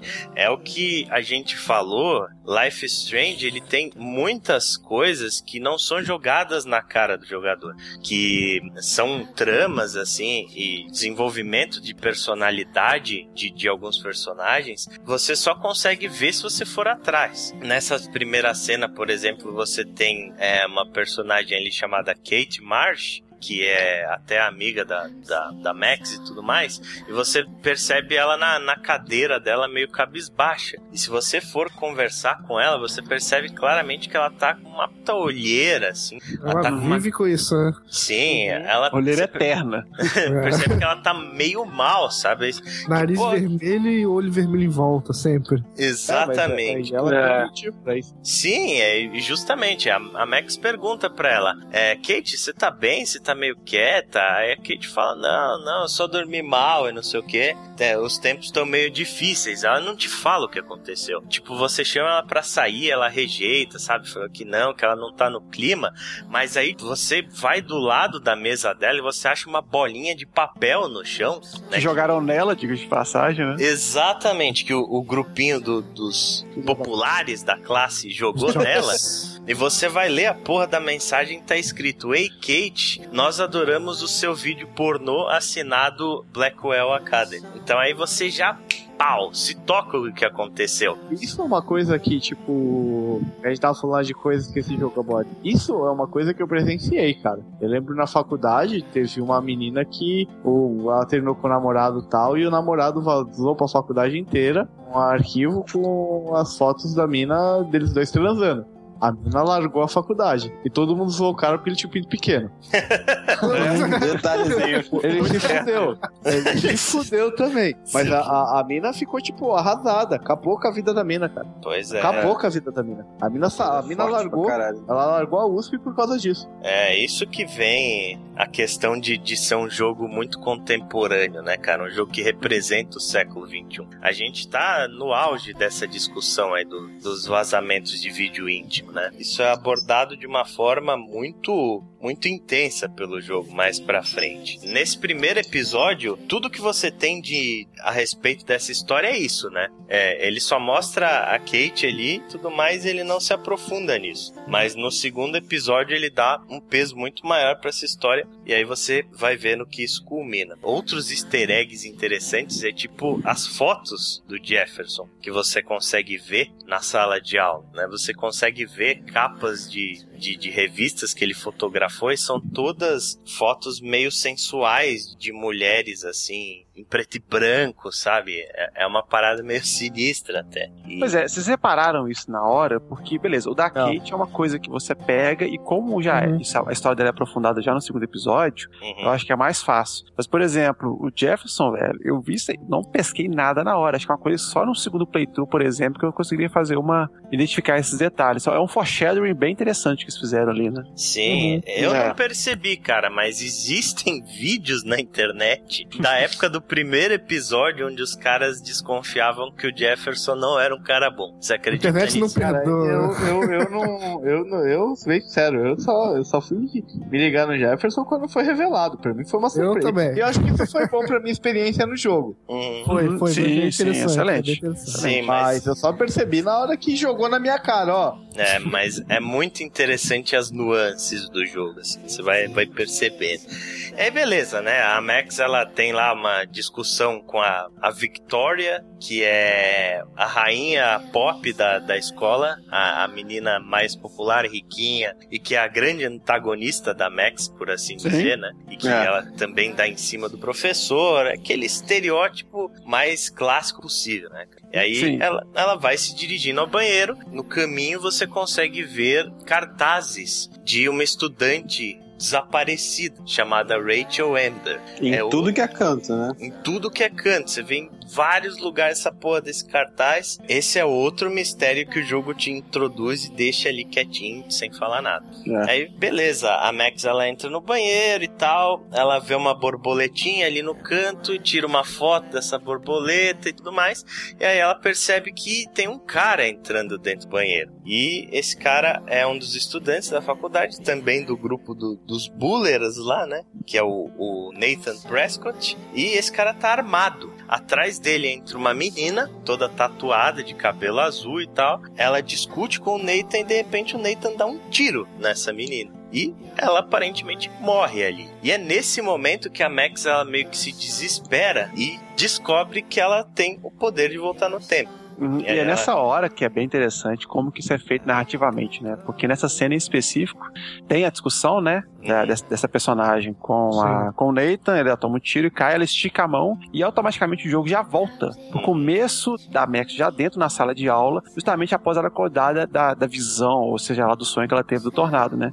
Sim. Então esse jogo, em vários momentos, ele brinca com isso, né? Que você tá no momento, aí você automaticamente volta pro momento que você passou, sabe? Isso é bem é, efeito borboleta mesmo, sabe? Em termos de desse- desses forwards, esses, esses rewinds que ele faz o tempo inteiro, sabe? Isso é bem interessante. Sim, É. sim. Porque, pro- provavelmente é. a pessoa que tá jogando já pode ser que ela tenha um background do jogo e o jogo fala: Vamos lá, jogador, vamos tentar de novo. Só que a Max não sabe, então você tem que Uhum. é, é, presenciar aquele momento dela descobrindo tudo É. mais. É Uhum. interessante. É bem É, isso que eu ia interessante. falar. É engraçado que pra você, você começa a perceber essa mecânica, né? Mas ela, como personagem, não sabe, É. não tem ideia do que tá acontecendo. Então ela fica pensando se aquilo era realmente um sonho ou não, né? Exato. Aí ela dá, uma, dá aquele estalo nela, ela fala, porra, a menina do banheiro, eu preciso correr lá, né? Eu preciso tentar salvar ela. E aí a Max volta no banheiro e a cena toda acontece de novo. Só que aí ela tem a oportunidade de tocar o alarme de incêndio. E com isso o Nathan ele se assusta e sai correndo e a menina sai do banheiro, viva. Sim. Aí beleza, aí depois a gente tem toda uma parte mesmo de introdução de vários personagens, né? Com a Max dando aquela geral pelo campo, o jogo ele te deixa dar uma brincada com as mecânicas de rebobinar o tempo, tipo Uhum. com a- aquela garotinha do drone, você chega pra, ah, posso pilotar seu drone? Aí Ela fala, que é que você entende de drone? Entende bosta nenhuma de drone. Aí tipo você volta no tempo, olha a caixa do drone na mala dela e fala, ah, eu estou vendo que você está pilotando um drone M590, não sei o que. Ela, porra, você manja de drone? Então pilota aí. Isso que é foda, né? Tipo, é, tem o, esse lance e tal, isso até no começo do segundo episódio também, de tipo, você começa a avacalhar com os poderes, né? É Sim, típico meu, imagina você um adolescente que ganha poderes de conseguir voltar no tempo. Meu, ela começa a, a, a usar isso pra tudo. Uhum. É. É, tipo, É, ela não cara. entende ainda as consequências, né? Tipo, grandes poderes trazem grandes responsabilidades. né? Sim. Ah, sim. É, mas é interessante que, ao mesmo tempo que o jogo vai te mostrando essa mecânica, né? Justamente esses cenários, por exemplo, onde você, sei lá, você tem que avançar numa árvore de diálogo com outro personagem, por exemplo. E aí a forma de você conseguir abrir outras opções de diálogo, né? Até mesmo opções que vão fazer que você siga determinados rumos, é justamente seguir uma linha de diálogo, aí você volta, aí provavelmente o jogo sinaliza, né? Do tipo assim, ó, aqui você aprendeu uma coisa nova. Aí você Isso. volta um pouco no tempo, e aí você vai ter uma opção a mais, justamente desse conhecimento que ela adquiriu naquela conversa É. futura, Muito por assim útil. dizer. E isso vai ficando cada vez mais comum no decorrer do jogo. Sim, o tempo Foi inteiro. muito bom esses momentos chaves marcados ali. né? E tem as situações de decisão, que aí acho que é a, a parte que o, o- o jogo ele acho que ele é bem interessante nessa parte, né? De, das consequências, porque existe aquelas decisões que são mais críticas, aí o jogo sinaliza isso para você, no sentido que, ah, se você, você, você escolhe, por exemplo, entre A ou B, por exemplo, em termos de opção, você escolhe aquilo dali, você vê a consequência imediata da decisão que você colocou, que é basicamente o desenrolar daquele diálogo, mas você não sabe até aquele momento qual que vai ser a consequência mais mais importante, por assim dizer, né? Tipo, o desenrolar disso que pra frente, o que vai acontecer? Até esse momento você não sabe. Você sabe mais, tipo, o resultado da, daquela conversa. Se a pessoa ficou satisfeita é. ou não, se deu merda ou não. E até aquele momento você pode voltar e trocar a resposta A pela B, por exemplo. Mas a partir Sim. do momento que você sai daquele cenário, a resposta que você definiu é aquele ali que define pra frente. Exato. E, cara, eu gostei muito como que as decisões, a gente até mencionou isso já um pouco mais cedo, né? Como que as decisões que você faz, por menores que sejam no primeiro capítulo, elas são propagadas, né? Até o último, por exemplo. É, para quem jogou esse, esses jogos passados, lançamentos, fica tem aquela sensação de tipo assim, porra, os personagens desse jogo são pessoas rancorosas, né? Porque, sei lá, você começou a jogar o jogo no início do ano e terminou. Cara, porra, caralho, passou quase um ano, os caras não estão pegados com isso. a história, né, ela se passa em uma semana, na verdade, da história do uhum, jogo, né? Então, é se, você, se você cagou na cabeça do personagem lá na segunda-feira, na sexta-feira ela vai lembrar, ela vai jogar isso na sua cara. Exatamente, né? que é o que acontece justamente com a Victoria, né, cara? nessa parte exatamente que você está passando pelo campus, você tem uma opção de ser muito escroto com ela, se você quiser. E se uhum. você for escroto com ela nesse momento, ela vira sua inimiga até o fim do jogo e foda-se o que você tentar falar para ela, ela não vai dar ouvidos. É. Da uhum. mesma forma que tem a opção contrária também, né? Exatamente. Tipo, se você for um, um pouquinho menos escroto, ela vai ser menos escrota com você. Então, tipo, as ações elas de fato se propagam. E uma coisa interessante, né, cara, é essa questão de você poder voltar e tomar decisões diferentes na mesma cena. Isso é uma parada que não existia em Adventures, né? Normalmente você uhum. tinha uma escolha para fazer e você só ia ver o resultado da outra escolha se você desse é, quick save e quick load, né? Uhum. É, o foda é que normalmente as decisões são todas uma merda, né? Exatamente. tipo, no Life Strange essa mecânica funciona, ele não estraga o jogo de você voltar e ver o que acontece numa coisa ou na outra, porque todas as decisões elas são meio que cinzas, né? Não sim, existe sim. certo e errado nesse é. jogo. Existe uma decisão, essa decisão vai ter essa consequência, essa decisão vai ter aquela consequência. É a minha Você. É. acha que é melhor fazer. Exato. É sub... tipo... Subcategoria de jogo novo que veio aí nos últimos anos é simulador de merda. Merda simulator. Por exemplo, tá rolando uma discussão entre duas pessoas, você escolhe ficar do lado de uma ou de outra. Você ficar do lado de uma, ela vai ficar. A outra vai ficar puta com você. Se você ficar do lado da outra, a, a, a família inteira vai ficar puta com a uma e, tipo, vai dar uma merda. e, e, é sempre assim, sabe? Você tem que. Logo no começo, é, você tem uma decisão assim. O jogo já faz esse papel interessante. Que é tipo você denunciar ou não o Nathan pro, pro diretor da escola. É. Porque assim que você sai do banheiro, do alarme de incêndio tocando, o diretor tá ali e fala: pô, o que que aconteceu? Não sei o que. E aí você pode falar pro diretor que o, o moleque ele tava com uma arma dentro do banheiro, mas você sabe que a família desse moleque é influente pra caralho na cidade que você pode se dar mal fazendo isso. Mas em compensação, se você não denunciar ele, o cara vai sair impune e ele pode voltar com uma arma dentro da escola. E aí, o que, que, você vai fazer? Aí... Ele bota umas escolhas realmente cinza mesmo, né? Pra você não saber de cara o que você deve fazer. Uhum, exatamente. Beleza, né? Você desenvolve toda essa parte do campus e tal, aí você tem toda aquela parte que você tem que pegar o pendrive do Warren, devolver para ele. O Warren é meio que um Seu carinha crush. que é, é o, o, crush, né? Na, na realidade, a Max é o crush do Warren, né? E tipo, se o Warren é o seu crush ou não, é o jogador que decide. Exato. Mas nesse momento você é abordado pelo Nathan na saída da escola. O Nathan fala: E aí, porra, eu vi você falando com o diretor aí, não sei o que, eu vi que você tava dentro do banheiro, o que, que você falou pro diretor, não sei o que lá.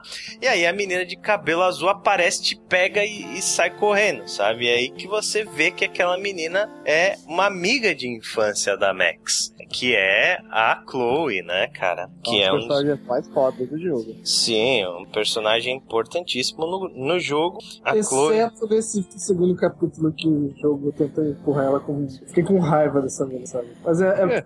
eu entendi. Porque ela era. Tinha um momento. A gente vai chegar lá, mas ela quer te levar ao perigo, quer te quer fuder com você. sabe? É, que vida chata, deixa eu dar moral o cara ali, faz, e ver um filmezinho e tal. É, tal é, mas eu entendo que é pra depois só pra te quebrar o É, e ela tem a motivação dela também, né? Então ela, ela tem o fato dela estar tá chateada com a Max pelo fato que elas eram amigas de infância. Uhum. E depois a, a Max ela se mudou para outra cidade, né? E meio que per perdeu o contato nesse momento, e foi justamente no momento que é mais difícil, por assim dizer, da vida da Chloe, por causa de uma perda que ela teve. Uhum. E ela volta agora, ela volta também, não avisou que ela voltou, então elas meio que se encontram por acaso. Então rola, rola muito esse esquema do tipo assim, porra, você foi filho da puta, aí você sumiu, não falou nada, agora você voltou e tal. Então fica, a Max fica o tempo inteiro pedindo desculpa a Chloe, sabe? O jogo inteiro fica nesse, nessa punheta. É, mas então, a defesa dela. Muito, até certo ponto ela se sente culpada mesmo, né? Sim. Ela sim. vê que, tipo, porra, é. praticamente abandonei minha mulher, minha melhor amiga e a vida dela tá toda fodida. Uhum. É. Em defesa da Chloe, eu era sempre aquele. Eu fiz o papel dela quando era pequena. Eu era sempre o primo filho da puta que induzia meus primos santinhos a fazer as merdas. ah, vai tacar pedra naquele vitral ali da, da casa dos outros, a gente sai correndo. Ah,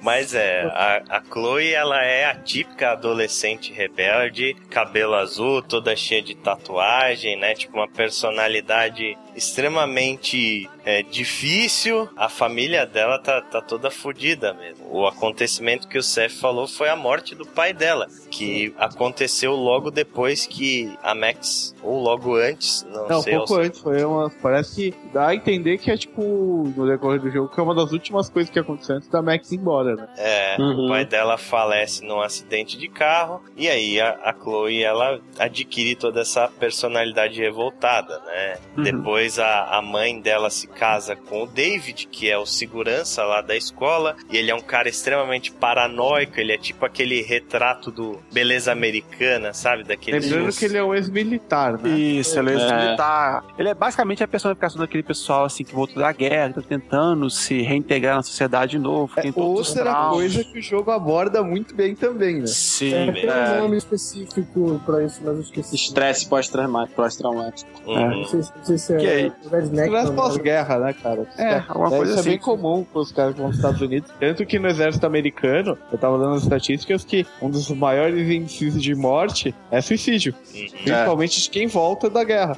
Sim, a galera sim, não sim. aguenta. E aí é uma parada muito interessante de roteiro, né? Porque esse jogo ele é muito, ele é muito bom em fazer esse tipo de coisa. Que ele só nessa, só nessa nesse primeiro capítulo ele apresenta dois personagens que uma, por exemplo, ele apresenta a Kate, que é uma personagem que você não dá muita bola para ela, mas que ela vai ter uma situação muito importante já no segundo capítulo. E o próprio David, que, que tudo que acontece com ele meio que te faz ter raiva do personagem, mas que para mim, pelo menos, ele meio que se retrata pra frente e faz ao ponto de se sentir meio escroto da forma que você tratou ele antes, sabe? É porque então, eu, pelo menos, entende ele, o foda é que quando você entende ele, quando você começa a entender tudo que esse cara passou, e tipo, que ele tá tentando, né? Tipo, de certa forma, tipo, ele, beleza, ele não é o cara perfeito, tipo, ele tem problemas, tipo, fodas e tal, mas você vê que ele tem boas intenções. E aí, é isso, né? Você descobre é, toda essa personalidade David, que ele é um cara é, extremamente vigilante, né? Tipo, ele, ele, instalou um monte de câmera na própria casa dele. Ele tava com um projeto de instalar câmeras de vigilância é, na escola. Ele é um cara que ele tá o tempo todo desconfiado de todo mundo, né? É. E, e aí você fica, você fica meio preocupado, né? Porque, porra, tipo, isso é aquele de excesso de vigilância e tal. Uhum. Mas mais pra frente você descobre que não, que, tipo, na verdade, ele, ele simplesmente tava querendo fazer demais o trabalho dele. Exato. Ele tava exagerando, mas, tipo, a intenção dele foi sempre proteger os alunos, né? É, e aí o episódio 1 ele termina com, com a Chloe e a Max lá no, no farol, onde a, a Max teve a visão, só que farol normal, né? E a Chloe explica toda a situação para ela do porquê que o Nathan tentou matar ela dentro do banheiro, né? E é uma parada bem pesada, né, cara? Uhum. Tipo, a, a Chloe, ela foi drogada pelo Nathan numa festa ou alguma coisa assim e o Nathan tentou abusar sexualmente dela. Só que ela meio que despertou do, do sedativo na hora e, tipo, tirou ele de cima dela e, para manter o silêncio daquilo, para ela não contar para ninguém que ele tentou abusar dela, ela pediu dinheiro para ele porque a Chloe ela tava fodida de grana, toda entupida de dívidas por causa de drogas. Uhum. É, devendo pra uma outra traficantezinha da cidade. Exato. E aí você já começa a ver que a merda é mais embaixo. Né? Exatamente. Exato. Aí o clima malhação acaba nessa hora. É, é, tipo assim, eu acho que assim, isso é o final do primeiro episódio, né? Uhum. O que eu, eu, acho, assim, do primeiro episódio, ele não é um, um episódio fantástico. Uhum. Ele é um episódio de promessas. Sim. Ele te mostra todos os personagens, ele te mostra que todos os personagens, todos, sem exceção, têm uma personalidade, tem uma história para ser contada. Ele te mostra que as possibilidades que o jogo tem, né, a, a, as promessas que o jogo tem com relação a esse lance dos poderes dela, e ela te, e ele te mostra uma promessa de uma trama maior, né, que é a, uhum. que é a tragédia que tá para acontecer na cidade. É, exatamente, porque a última cena do episódio episódio é a Max tendo outra visão. Ela meio que dá um blackout na frente da Chloe e ela tem de novo a visão do tornado destruindo a Arcadia Bay e ela resolve contar para Chloe tudo o que aconteceu, que ela tem os poderes de voltar no tempo, que ela salvou a Chloe e falando, olha, tem a porra de uma tempestade gigantesca vindo que vai destruir a cidade. A gente precisa fazer alguma coisa, né? E o episódio ele meio que termina com neve caindo no meio de uma tarde de verão verão, né? Tipo, começam a acontecer alterações climáticas muito esquisitas na cidade. Inexplicáveis, uhum. né?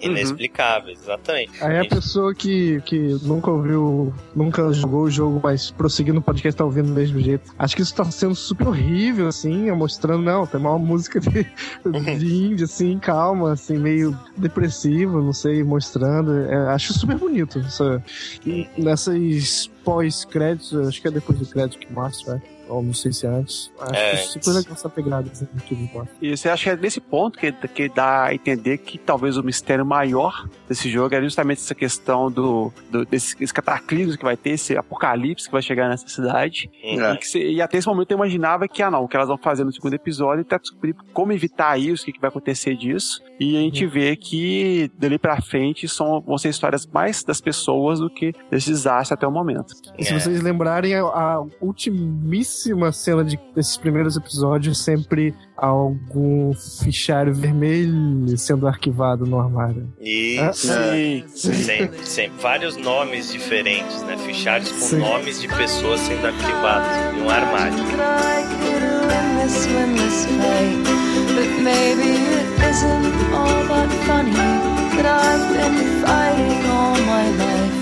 But maybe I have to think it's funny I wanna live before I die. And maybe it's funniest of all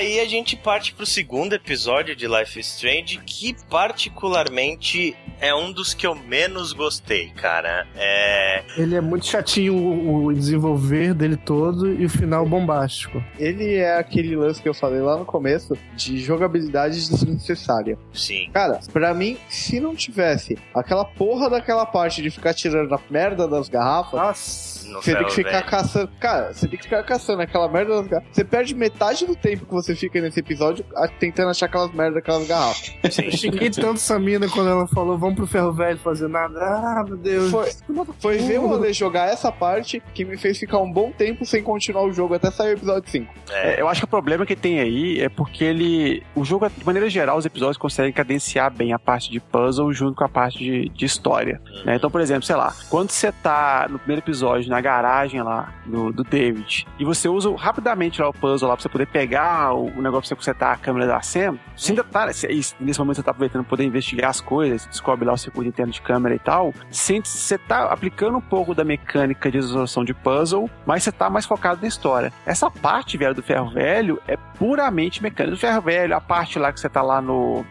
Na lanchonete. na lanchonete é meramente mecânica é. e muitas vezes tem coisa ali que é muito tentativa e erro, então é meio chato, na verdade. Sim. É. é. Ah, sim, a parte dos tiros completamente tentativa e erro. Ah, agora o que, o que me parece é que toda metade, essa primeira metade desse episódio, que quase o episódio inteiro, né? Que é você perde mais tempo, ela é. Ele, no, no primeiro episódio ele apresenta todos os personagens.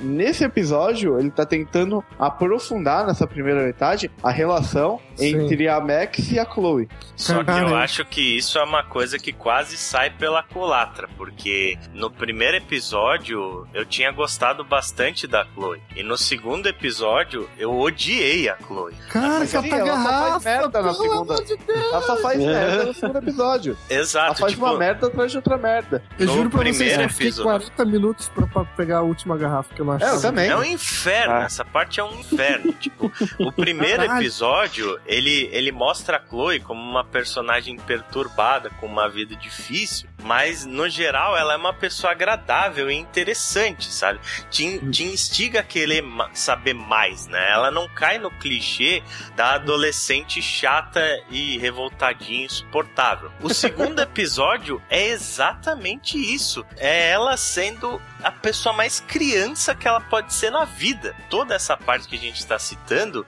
a Max está tentando convencer a Chloe de que ela tem o poder mesmo de voltar no tempo, porque a Chloe não acredita nela, né? E aí você tem que resolver uma série de puzzles idiotas para convencer a Chloe de que você pode voltar no tempo. E a partir a Chloe várias vezes, né? e, e depois que você convence a Chloe que você pode voltar no tempo, a Chloe resolve brincar com isso, com a sua mecânica de voltar no tempo. Então é nessa parte que você vai no ferro velho, você pega as garrafas, é. e aí você, tipo, enfilera as garrafas, pega uma arma que a Chloe Eu roubou. Eu entendo muito que na vida real isso iria fazer sentido, que você. Alguém ia querer explorar essa brincadeira, mas. No, gente, videogame. É, é, é, é, que a forma como fizeram ficou chata. Tipo, por exemplo, é. podia, ter, podia ter tido a mesma cena. Uhum. Só que, porra, não me faz ficar pra caçando cinco garrafas do seu É, não, cinco, cinco garrafas é sacanagem. Isso, agora que eu lembrei no final porque que eu, eu, tinha um monte de garrafa naquela parte do farol, meu Deus. É, agora eu, esperto, não achei nenhuma. Eu achei todas no final. eu, eu falei que se foda. Eu não quero ver garrafa nunca mais na minha vida. na hora que eu cheguei, eu olhei, mano, garrafa nem fudendo. É, é Acho que o mais, o, uma das partes mais importantes da narrativa que tem no início dessa parte aí é porque a Chloe começa a introduzir pra Max a questão do relacionamento que ela tinha com a Rachel, que era, digamos assim, foi meio que a substituta da Max na época de merda, né? Exato. Ela que virou a melhor amiga da Chloe. É, não tem você, mas então agora vai você. É, é. E você descobre que é a Chloe que colocou todos os cartazes da, de desaparecido da Rachel. Isso, exatamente. Mas, que estranhamente era meio popular, né? A Rachel. É. Todo, mundo, todo mundo meio que gosta dela, gente fina e tal, hum. mas ninguém sabe do porquê que ela sumiu, na verdade. E dá, é. e dá, e dá a entender que a, a, a Vex fica com um pouquinho de ciúmes, né, cara? É. Sim, Sim dá é, bem a entender, né? começo a entender que é uma admiração maior pela Chloe e tudo mais, mas que há essa pessoa ela que ela gostava. É que, sei, cara. Eu não sei se eu tenho um pensamento muito podre, mas, cara, eu achei que tinha um relacionamento ali além de amizade, cara. Sim. Você fala entre a Chloe e a, e a Rachel? Exato. Entre a Chloe ah, não, e a Rachel. Todo mundo ali se comia, gente. no final, a Chloe no final comeu horrores a Max. Não, não tem isso. Não, mas, velho, eu acho que pode ser interpretado de ambas as formas, sabe? Como você trabalhar bem isso daí, porque existe uma certa revolta da, da Chloe quando ela vê, por exemplo, que nessa parte o, o Frank ele vai lá, que é justamente o traficante, traficantezinho da cidade, uhum. né? E aí quando a Rachel vê que ele tá usando, quando a Chloe vê né, que ele tá usando o brasileiro da Rachel, é justamente o ponto que ela identifica, pô, mas você tinha contato com ele, você percebe que a, a Chloe ficou revoltada um pouco mais do que deveria, né, pra é. saber que ela tinha contato com, com o Frank, e aí pode ser que você pode interpretar dessa forma, que tinha ali algo mais do que isso, mas enfim. É, eu também interpretei dessa forma. Eu interpretei que ela tinha um relacionamento amoroso com a Rachel. Inclusive, existem roupas da Rachel na casa da Chloe. E, tipo, ela Gente, fica. o ferro velho tem uma casinha de, de fuder ali. Caralho, velho. As Pior que eu mulheres que ouviram esse podcast vão falar que nós somos extremamente fantasiosos de porno lésbico e não verdade. Exatamente. É porque tinha aquele lance que as duas tinham aquela história de ah não, a gente vai sair da cidade, porque a cidade é uma merda, a gente vai arrumar um furgão, e acho que era pra São Francisco, né, que eles queriam ir, ou para Los Angeles, não sei. Queria sair, queria, Los Angeles, queria sair pra outra cidade e tal. Então tem esse lance de adolescente, de aborrecente, né? De que ah, É. minha vida é uma merda, como se fosse a coisa mais fácil do mundo você, fu você fugir de casa e viver, né? Sim, numa é. cidade, assim, é tudo, tudo- muito certinho. Então pode ser bem esse lance também, né? Ali é aquele lugar onde elas conversavam pra poder reclamar da vida atual e planejar uma fuga mirabolante pra uma vida melhor, talvez.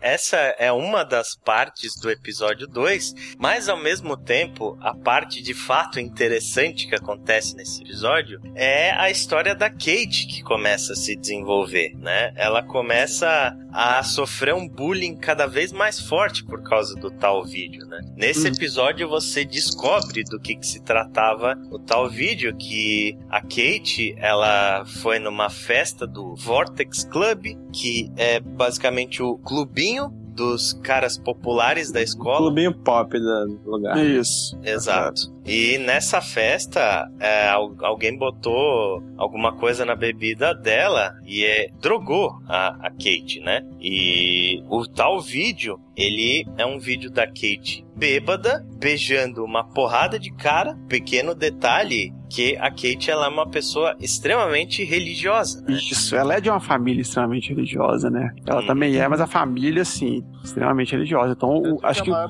o, o maior problema dela é justamente isso, né? A repercussão É, pesou. que deu. É, pesou demais essa repercussão. É, e também dá-se a entender, o jogo não deixa explícito, mas dá-se a entender que ela também sofreu um abuso sexual do, do Nathan, né, cara? Ela fala que ela acordou do lado de fora do quarto dela, que ela não estava fisicamente machucada, mas que ela estava se sentindo nojenta. Então, tipo, es- interprete isso da forma Como que, quiser. que, que Verdade. você quiser, né? Não ia estar lá à toa essa frase. É, e, e a Kate, ela está sofrendo um bullying extremo. De repente, a Max está lá na sala de aula e tal, o pessoal começa a, fa- a falar de uma gritaria e a Max, ela vai lá investigar o que, que aconteceu. Quando ela chega no lugar, a Kate, ela está no, no topo do alojamento, se preparando para pular, né, cara? Essa é uma Das parte...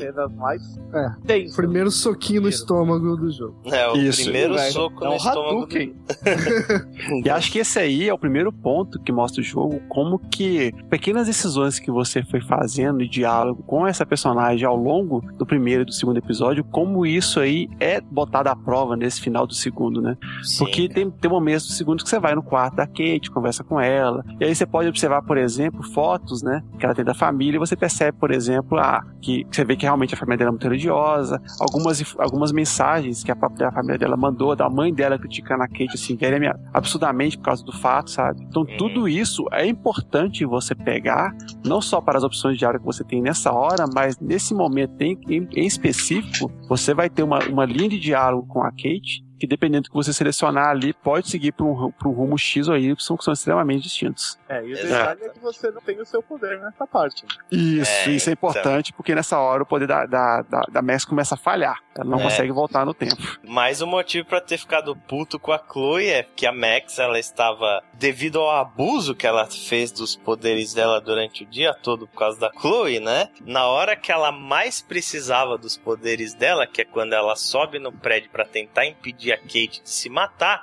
os poderes dela não funcionam. Então Verdade. você, jogador, tem uma única chance de salvar a Kate. E, E assim, aí- Aí eu pergunto, É. quem conseguiu salvar ela? Eu salvei. Exa- Cara, eu não consegui e é engraçado que eu, imag- eu não imaginava que tinha como. Pra mim, inevitavelmente, ela ia pular. Pois é, falando Exatamente. E assim, o único jeito de salvar é você acertando, eu acho, todos os diálogos. Só que pra você acertar todos os diálogos, você tem que ter prestado muita atenção em todas as informações que você consegue da Kate. Uhum. Todas, né? Todas. Todas. Todas. Tem uma hora que ela vira, tipo, que você pode citar uma pessoa da família dela. E você só consegue saber qual que é a pessoa certa a citar se você viu os, os e-mails, você viu os diálogos e sabe qual que foi a única pessoa que apoiou ela, que Muito deu suporte interessante. pra ela. Muito interessante, muito interessante essa parte. E aí foi engraçado comigo nessa parte, porque eu meio que tava me dando bem. Então, por exemplo, lá nas situações do episódio lá que a Kate liga pro celular da Max, eu atendi, aí a Chloe até fica puta Aham, na eu hora, também mas eu atendi. atendi. E ela te joga isso, pô, na hora que eu te liguei, você me atendeu e tal. Tava indo tudo muito bonitinho. Na hora que ela perguntou aqui, ah, tem essa parte, ah, alguém da família que te apoia e tal, eu esqueci o lance da mãe, eu falei, sua mãe. Você minha mãe, É. me odeia e tal. Fu! Era o pai. Caralho. Era o pai. Vai, Já, exato. tu já sente logo aquela porrada e fala, puta que pariu, fui eu que fiz a filha da puta morrer. É, Sim, cara. E, e é, é muito impressionante, assim. Eu também não consegui salvar a Kate. E eu fiquei extremamente chocado com o final do episódio, mas é a mesma coisa do Seth. Eu achei que ela invariavelmente ia pular. Aí depois, vendo as estatísticas do final do jogo, tava escrito lá: tais pessoas conseguiram salvar a Kate, X%. Eu olhei e falei: What? Como assim dava pra salvar a Kate, velho? Cara, Que- na hora que eu vi que tinha, que, que dava pra você se fuder nessa parte, eu acho que foi uma das poucas vezes no jogo de videogame que eu realmente me senti um herói. É, Pô, mas não, o- então no, no episódio seguinte tem um. Não só acho que no episódio seguinte, mas vários pontos do Muda jogo tudo. que eles, Muda eles gastam um Muda belo tudo. tempo abordando a morte, o Então, enterro. só- eles abordam coisas completamente diferentes quando você salva ela. Porra, Exato. vários pra eles então. você- Porra, Quando É um você capítulo. salva ela, a forma como você é tratado na escola, por pessoas que às vezes nem olhavam pra você, é completamente diferente. né? A Max ela é tratada como uma heroína se você salvou a Kate. E se você não salvou, o próximo episódio é um clima depressivo do caralho, velho. Tipo, Sim, sim. a escola tá, tá numa coisa fúnebre absurda. assim. É. mas você sabe, só eu acho fica. que ter, ter deixado ela morrer, acho que deixa mais rica a minha experiência no Isso, jogo. isso que eu ia falar, porque eu, eu acho que eu achei que contribuiu bastante esse clima pesado, Sim. porque você, não só pelo lance de, de mostrar, né, justamente o, o quão crítico pode ser as consequências das escolhas feitas, né? E, mas mais do que isso, mostrar o como que é humana essa galera, porque a hipocrisia reina na É, faculdade depois disso. total. Porque um monte de gente lá que tava escotizando a tempo inteiro tá lá, ah, fizeram um memorial pra ela, o pessoal, ah, nós te amamos É. e tal. Caralho, velho, sabe? Nessa hora você vê como que é bem escrito, né? Essa cena da Kate, ela é muito forte, muito, muito pesada. E eu acho que aí é o ponto onde Life is Strange mostra que ele funciona, sabe? Porque é tão mundano e tão verossímil as coisas que, que acontecem que isso acaba mexendo com muita gente. Eu vi um texto de uma menina, eu não sei se foi no Polygon, talvez tenha sido, que ela tinha passado por uma situação semelhante ao que aconteceu. Ela teve uma amiga que se matou e ela não conseguiu impedir. E ela jogou Life is Strange, teve o um momento de meio que redenção dela ali, a chance de salvar a Kate também não conseguiu, tá? Então, É. porra, você percebe o quanto esse jogo pode ser extremamente pesado e pode mexer com, com a pessoa, dependendo do que ela passou, né? É, eu me lembro que um dos. Lembro que um dos meus alunos, que isso já é bem antigo, 2003, terminou com a mina. Eles eram alunos da mesma sala também. E ele não aguentava ver ela saindo, se divertindo. O moleque foi lá e se matou. Você imagina, cara. Sim, eu imagino, cara. Eu tive uma ex-companheira de trabalho que se matou por conta de, de depressão e problemas mentais muito fortes. É, Caralho. é complicado, cara. É complicado.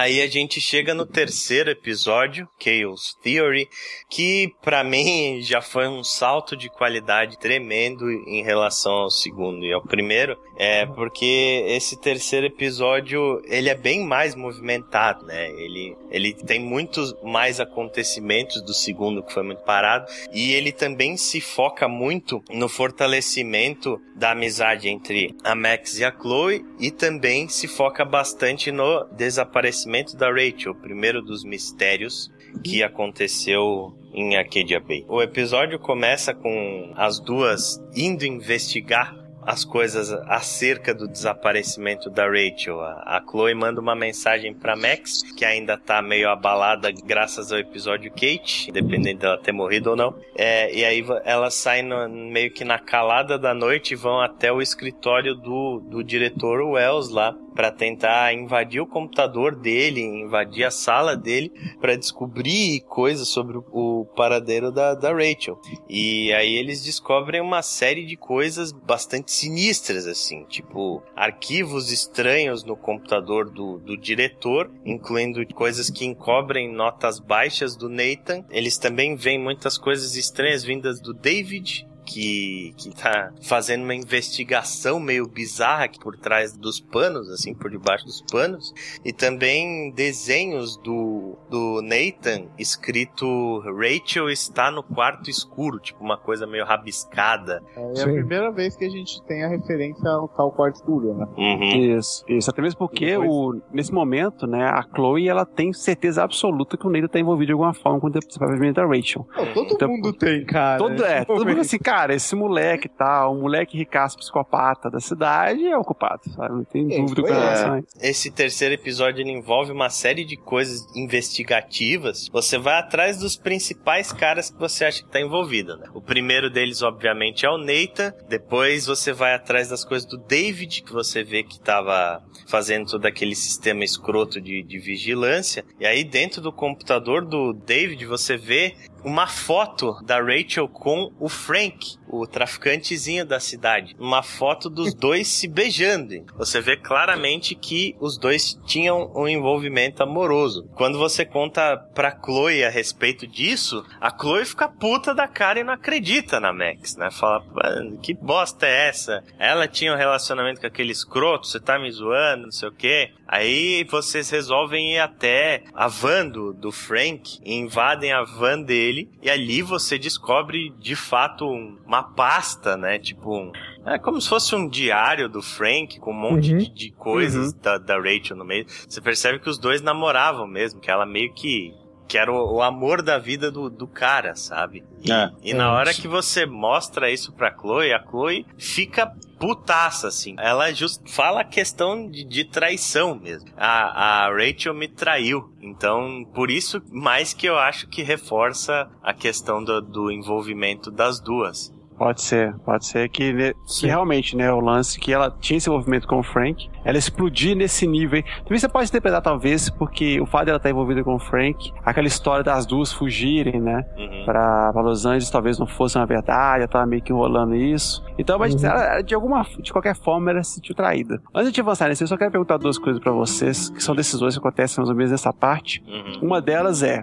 na hora que a, que a Max e a, e a Chloe estão lá no quarto da Chloe, né, logo após o episódio da, da piscina, você tem uma, uma opção.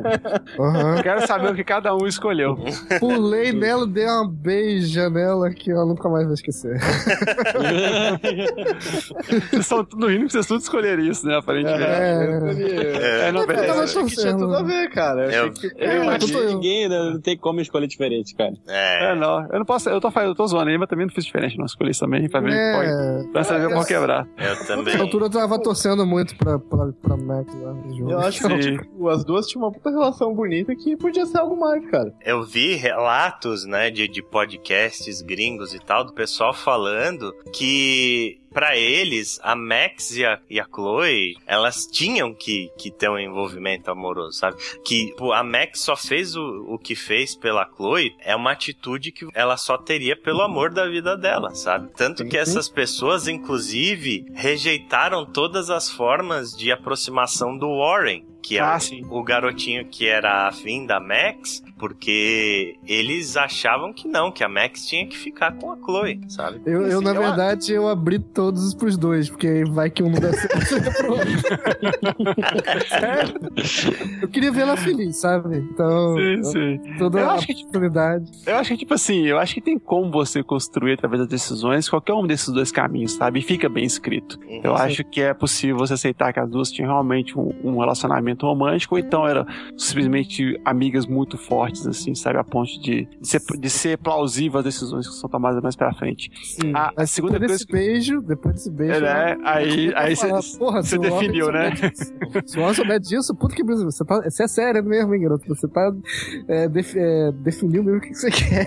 É. É, isso é verdade, isso é verdade. E é engraçada, né? A reação da Chloe. A Chloe, Sim. tipo, uou, sério que você me beijou? Eu achei que eu achei que ele ia retribuir, cara. Eu fiquei meio que assustado com a reação dela. Ela, O Warren vai ficar puto com essa porra aí. ela brinca com a situação, né, cara? É Sim. engraçado. É É bem. engraçado. Outra pergunta que eu queria fazer é o seguinte: o lance do cachorro na hora que você vai escolher o osso. Isso aí é uma definição de caráter. Pra onde vocês jogaram o osso? É, não, não, não, jogar na rua é escrotice. Ah, pelo amor de Alguém jogou na rua? Não é possível. é Ah, óbvio tá, não. que ele ia ser atropelado. Era Ah, óbvio, era óbvio. Que você ia matar o cachorro se você jogasse o osso no meio de uma avenida, né, porra? É, e mesmo assim, pera aí, eu tô no simulador de merda. Olha só, hein. Vai vir, alguém vai. Eu vou jogar no estacionamento, alguém vai, vai sair com o carro, vai atropelar mesmo assim a porra do cachorro. Eu senti um alívio enorme quando isso não aconteceu. Sim, sim. Ah, excelente, excelente. Estou em meio de pessoas de caráter. Que só querem ver as outras se esfregando. né? É, não. E aí, a gente meio que se encaminha pra sequência final do, do episódio 3. Nesse momento em que a Chloe ela tá extremamente revoltada com a vida, você vai pra casa, né, da Chloe e a mãe dela te dá uma foto de vocês duas quando eram pequenas. E essa foto é exatamente do dia que o pai da Chloe morreu. E nesse momento você descobre uma outra mecânica do jogo. Até aquele momento, o seu poder de, de rebobinar o tempo, ele só acontecia em momentos muito curtos, assim. Eu acho até legal como o jogo representa isso, porque quando você volta toda aquela espiral do Dreamcast lá, Aham. e, e, tipo, você tenta forçar mais pra trás, você vê a tela se enchendo de sangue, assim. Sim, aquilo parece que ser muito dolorido. É, Eu nunca chegava no finalzinho. Não, não, vai doer, vai doer. é. Nossa, cara, dava uma puta aflição bizarra. Nesse momento, você descobre que a Max ela consegue de fato dar saltos temporais maiores se ela é, tiver uma fotografia que ela estava presente, né? Essa é uma técnica mundialmente conhecida, ficou popularizada pelo Ashton Kutcher, é claro. É. Exatamente, cara.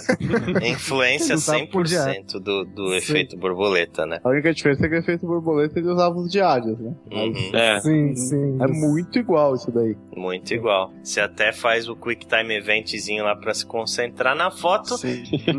e de repente, vum, a Max está no passado. Ela voltou a ser criança. É, a Chloe tá lá também, toda criancinha bonitinha. O pai da Chloe vivo, um cara super bacana, né? Tipo, Sim. isso, é- isso é que é foda. O, o jogo, ele te, ele te instiga, né, cara? Ele te, te apresenta o pai da Chloe como um cara super legal. Tipo, um puta pai de família. Cara extremamente carismático. Enquanto o padrasto da, da Chloe é um filho da puta, né? Até aquele momento. É um cara escroto de merda. E, tipo, qual que é a reação de você como jogador dali, né? Porra, cara, eu estou no exato dia que o cara morreu. que O pai da Chloe morreu. Eu tenho a oportunidade de mudar tudo na vida da Chloe a partir daqui, né? Então, você meio que nem pestaneja duas vezes, Ah, né, cara? Você vai se matar pra conseguir salvar esse filho da puta. cara. Exatamente. É. Não, e a construção dessa parte ela é muito bem feita, porque a cena é curta, se for ver, você joga essa parte que talvez 10, 15 minutos, dependendo do tempo que você, que você é, passa pra poder. você, é, você gasta, mas, você tipo assim- pra descobrir lá o que tem que fazer. Uhum. É o suficiente pra, pro, pra- pro, pro pai da Chloe cativar o jogador, sabe? A,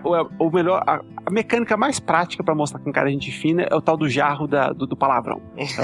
Aí nessa hora ele fala, tipo, dois três palavrão, ele, oh, não podia, e coloca lá, e a Chloe faz a ver, ah, mas tantos dólares pro jarro, não sei o quê. Então, tipo assim, você vê que os dois têm uma química muito boa e você vê o quanto que a morte dele abalou a Chloe, né? Fica, fica, fa- fica factivo o fato dela ter todo aquele lance, de ter É. optado pela vida rebelde, ter todo aquele desgaste dela, porque aquele cara morreu. E aí, É o que você falou, você não pensa duas vezes na possibilidade de salvar ele naquele momento. O jogo Sim. tem muito pouco tempo pra te mostrar o quão legal ele era. Ele faz isso muito faz bem. isso muito bem. Exatamente, cara. Quando eu descobri que quando eu descobri que era por causa daquela ligação que o Ale vai falar, já eu já rebobinei o jogo, já fui sair desconectando cabo tudo.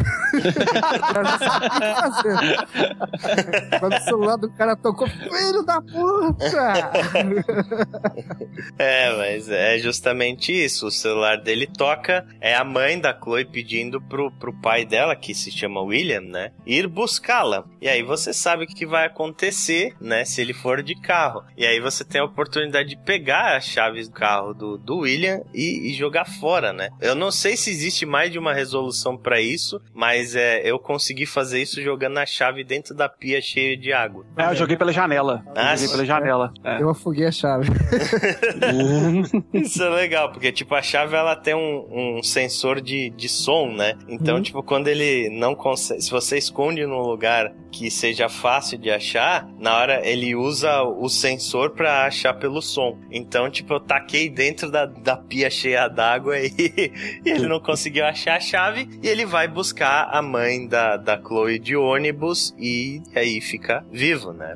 E com Isso porque, o- é, porque o lance todo é que ele pega o carro, ele sofre um acidente de carro e morre, né? Quando ele tá Exato. vindo buscar lá. Aí a, Exato. a Sim, treta sim. toda é essa. Exato. Aí você conseguindo impedir isso, você cria uma nova realidade. Você vê a, a Max toda feliz, comemorando com a Chloe, não sei o que. Chloe nem entende direito o que tá Sim, acontecendo. eu sou foda! Eu sou foda, sou foda. E aí, quando você volta pro presente, você já percebe ali que as coisas estão diferentes, né? Logo de cara, tipo, a Max, ela já ela tá do lado da Victoria. E, tipo, a Uhum. Victoria aparentemente é amiga dela, né? Ela é amiga lá do, do, do Vortex Club agora. Entendo. Uhum. E aí você já fica logo, né? What? What the fuck, né? O que, que aconteceu? Tipo, Essa parte não fez o menor sentido pra mim, né? ser honesto. Eu não entendi por que, É a parte do, do borboleta em que ele acorda no, no lado contrário, lá dos vestiários, da parte legal da escola, sei lá.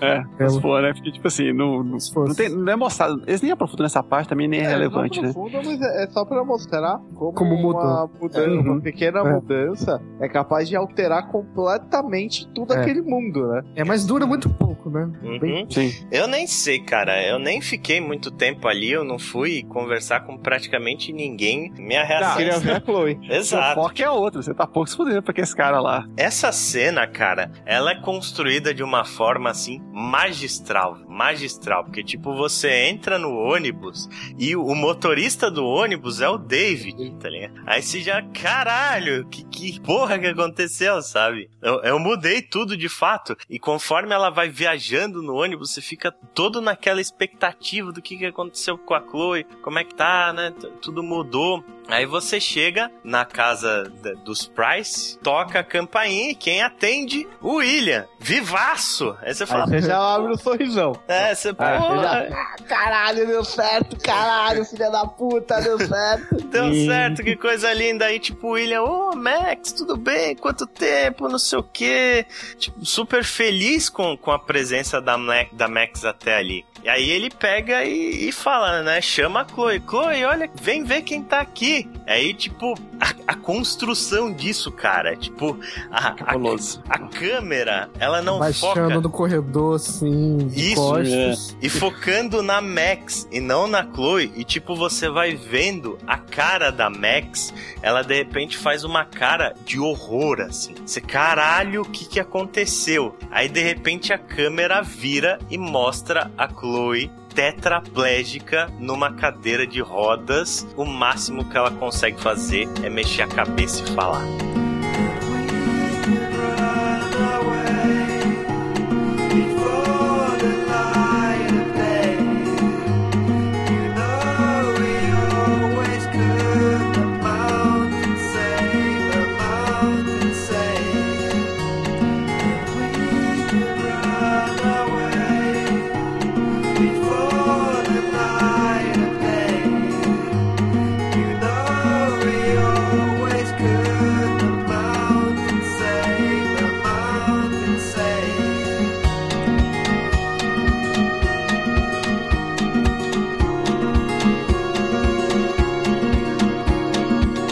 Não, e é, é, é aí que rolou tava- a lágrima, já vou dizendo. Velho, É, tipo, ela eu, tava tipo quase Stephen Hawking, cara, porque respirando por aparelhos, comendo por aparelhos, ela tava toda Tava, fodida. tava fudido. toda É. fodida, cara. É Até me- eu me arrepio, cara, falando dessa cena, porque pra mim foi, foi uma das paradas mais fortes do jogo. E o episódio acaba assim. Sim. Tem uma parte interessante, antes de chegar nessa, nessa parte da cena, antes da Max acordar no futuro novo, né?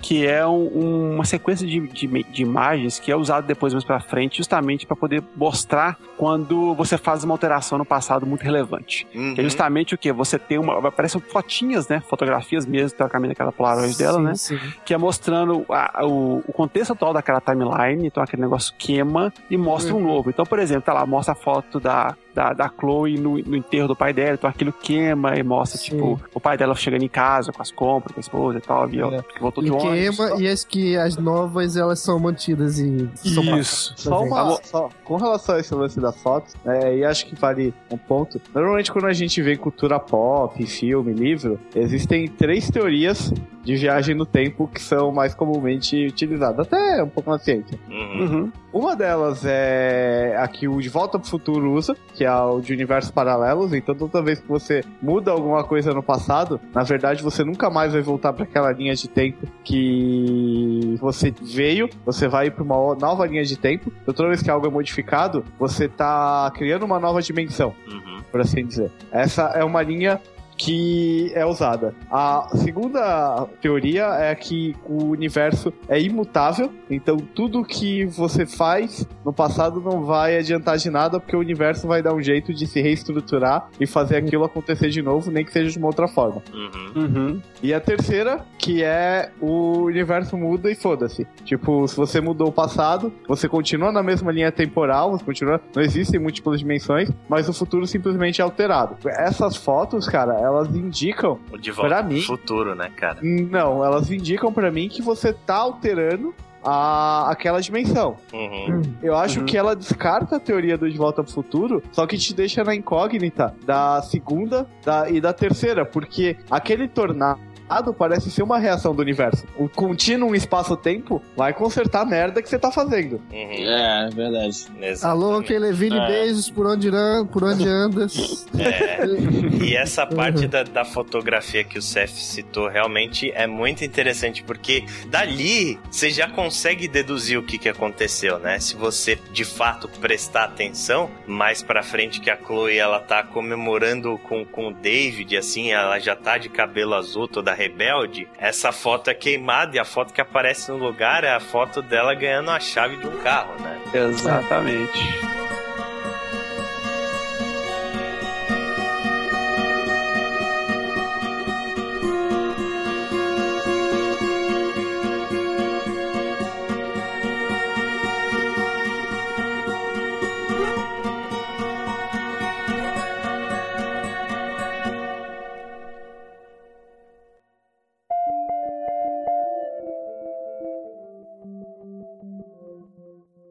E aí a gente entra no quarto episódio, Dark Room. E é. essa primeira parte, cara, Sim, desse episódio. Eu fiquei assim, balançado é, com a música do Yoga. Assim, até ela sair daquela realidade ali, ficou tocando a música do Yoga e eu quase chorando o tempo todo.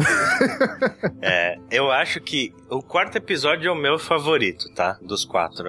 Também. Eu não sei em relação Sim, a vocês. Mas é, essa parte, cara, eu acho que nunca um jogo fez você sentir as consequências das suas atitudes de uma forma tão desesperadora. Pra mim, isso foi muito pior do que a morte da Kate. Ver a Uhum. Chloe tetraplégica foi, foi uma parada assim desesperadora. Você não sabe o que, que vai acontecer naquela realidade. Você não sabe se você consegue sair dali no começo do quarto episódio. Até porque o jogo vem o tempo inteiro, né, construindo a sua relação com a Chloe. Então, quando chega naquele momento, você fica, caralho, olha a merda É. que eu fiz. eu só exatamente. fiquei, me devolve aquela realidade de merda que tá muito melhor. É. É exatamente Tá isso, né? Se for pegar o terceiro episódio, ele é todo pra poder justamente desenvolver e aprimorar esse relacionamento entre a Max e a Chloe, Uhum. de forma que quando ele termina, você tem a oportunidade de fazer um favorzão pra ela com a melhor das boas intenções e você caga nela, assim, absurdamente, É. sabe? Dá um efeito pela culata sinistro. Exato. E aí, cara, é muito pesado, assim, muito pesado. Porque, tipo, a Chloe, ela vai explicando o que, que aconteceu.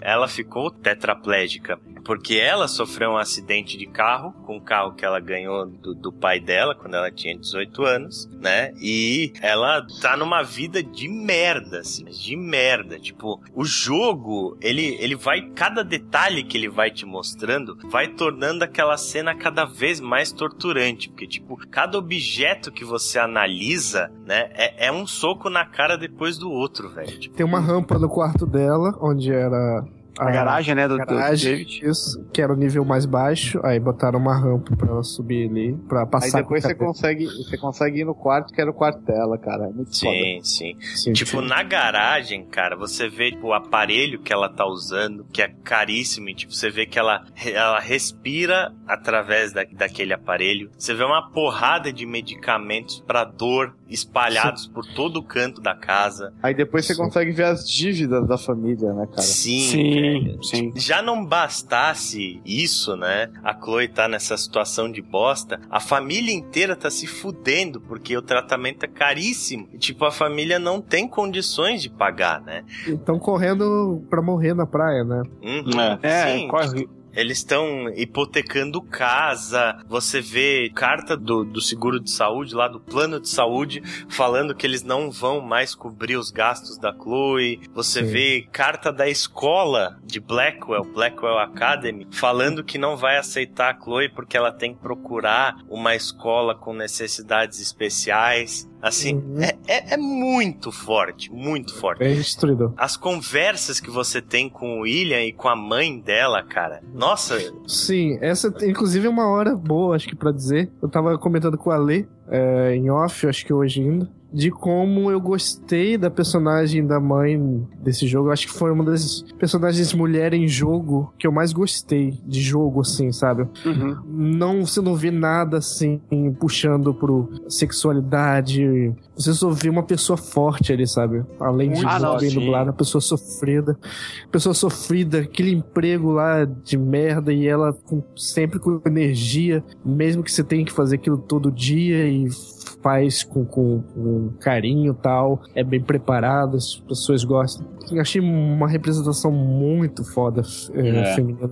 É, praticamente o pilar da casa, né? Você vê que, Sim. por mais que nessa, nessa realidade ela divide ainda, né? Essa sustentação junto com o David, mas Uhum. na, na, no, no- na realidade, se fosse na linha temporal original, sei lá, ela que sustenta tudo ali, né? uhum, David não, né? Com, Sim. o- com o William. com o William. né? Então você vê que ela é realmente uma das, uma das melhores personagens desse jogo, em termos de estrutura. Do começo ao fim, não, não bambeia. Momento algum. Uhum. É. E aí você vai fazendo essas pequenas coisas, né, cara? É um dia assim que você não faz absolutamente nada de demais com a Chloe. Você vai passear com ela na praia E aí, tipo, ela fica cinco minutos ali e ela fala que ela tá com frio e que ela precisa voltar para casa. Não, ela fala que ela tá com frio, ela percebe que ela tá com frio porque ela sente frio no nariz, velho. Hum. Cara, é muito sinistro. Ela fala assim: ah, tá esfriando porque meu nariz tá. Eu tô sentindo frio no nariz, sabe? Que é a única parte do corpo dela, assim, que é só a cabeça, basicamente. E mesmo assim, mesmo assim, com um dia tão boçal, para ela foi uma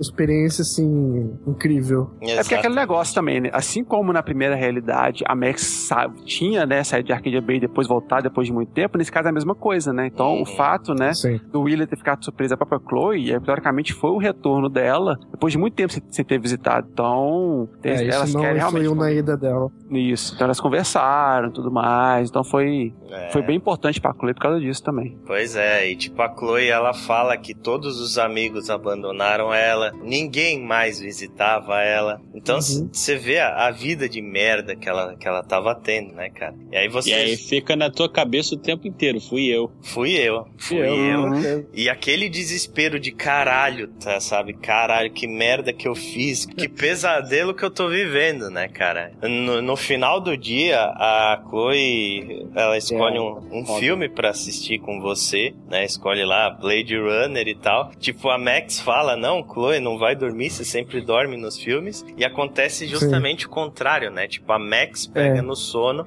Eu e... gostei muito dessa parte, porque a, a, construção da cena ultrapassou o quão fracos é, fraca é a parte técnica gráfica desse jogo. Uhum. Que você vê elas começando a assistir e uns olhares meio desconfortáveis, assim, sabe? Não sei Sim. Se eu tô mesmo prestando atenção nesse filme, uh, isso significa muito pra gente, o que que isso significa, tá? Achei muito legal, muito legal também essa cena. É, foda, cara. E aí, tipo, a Max pega no sono e a Chloe fica o tempo todo acordada. Uhum. Depois, uhum. Aí o filme é Blade Runner.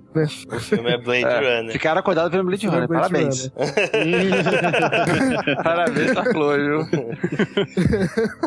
e aí é, é que vem o o, maior soco no estômago, para mim, foi a decisão mais difícil do jogo Sim. inteiro. Que quando a Max acorda, a Chloe fala pra ela: Max, provavelmente você já deve estar tá sabendo disso, mas o meu sistema respiratório ele tá se deteriorando e, tipo, eu tenho pouquíssimo tempo de vida. Eu sei que eu vou morrer é, daqui a pouco. Então faz um, um negócio para mim assim. Pega aquele aparelho e, coloca na, na, na, dose máxima. Aí tipo, a Max, caralho, o que, você tá falando, Chloe? Isso aqui. A Chloe fala pra ela: olha, a minha vida é uma merda, os meus pais eles estão afundados em dívida por, por minha causa, eu vou morrer daqui a pouco e tipo, eu não tenho escolha, eu não consigo é. fazer nada, sabe? E o jogo ainda reafirma isso, porque antes, um pouquinho disso, ela começa a ter dores. Ah, pede você pra ela. É, sim. E, caralho, ela tá usando morfina pra não sentir dor pra viver, pra viver. conseguir viver um pouco, sabe? É. E aí.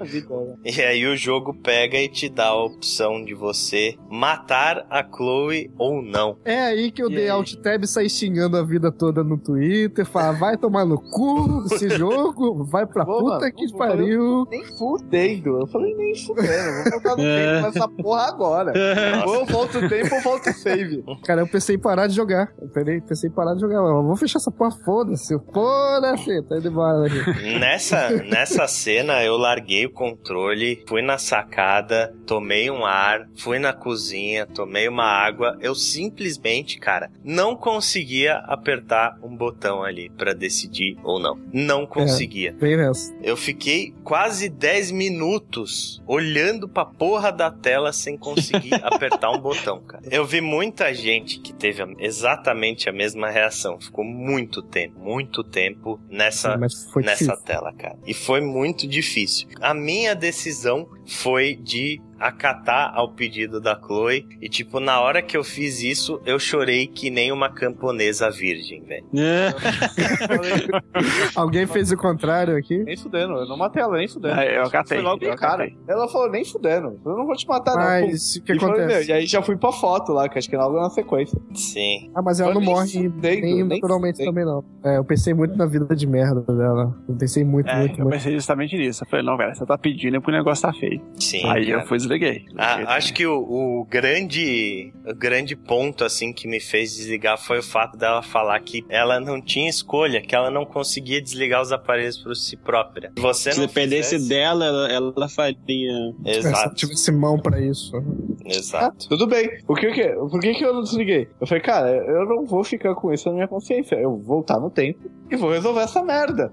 tipo, não vou, não vou desligar essa merda desse aparelho, cara.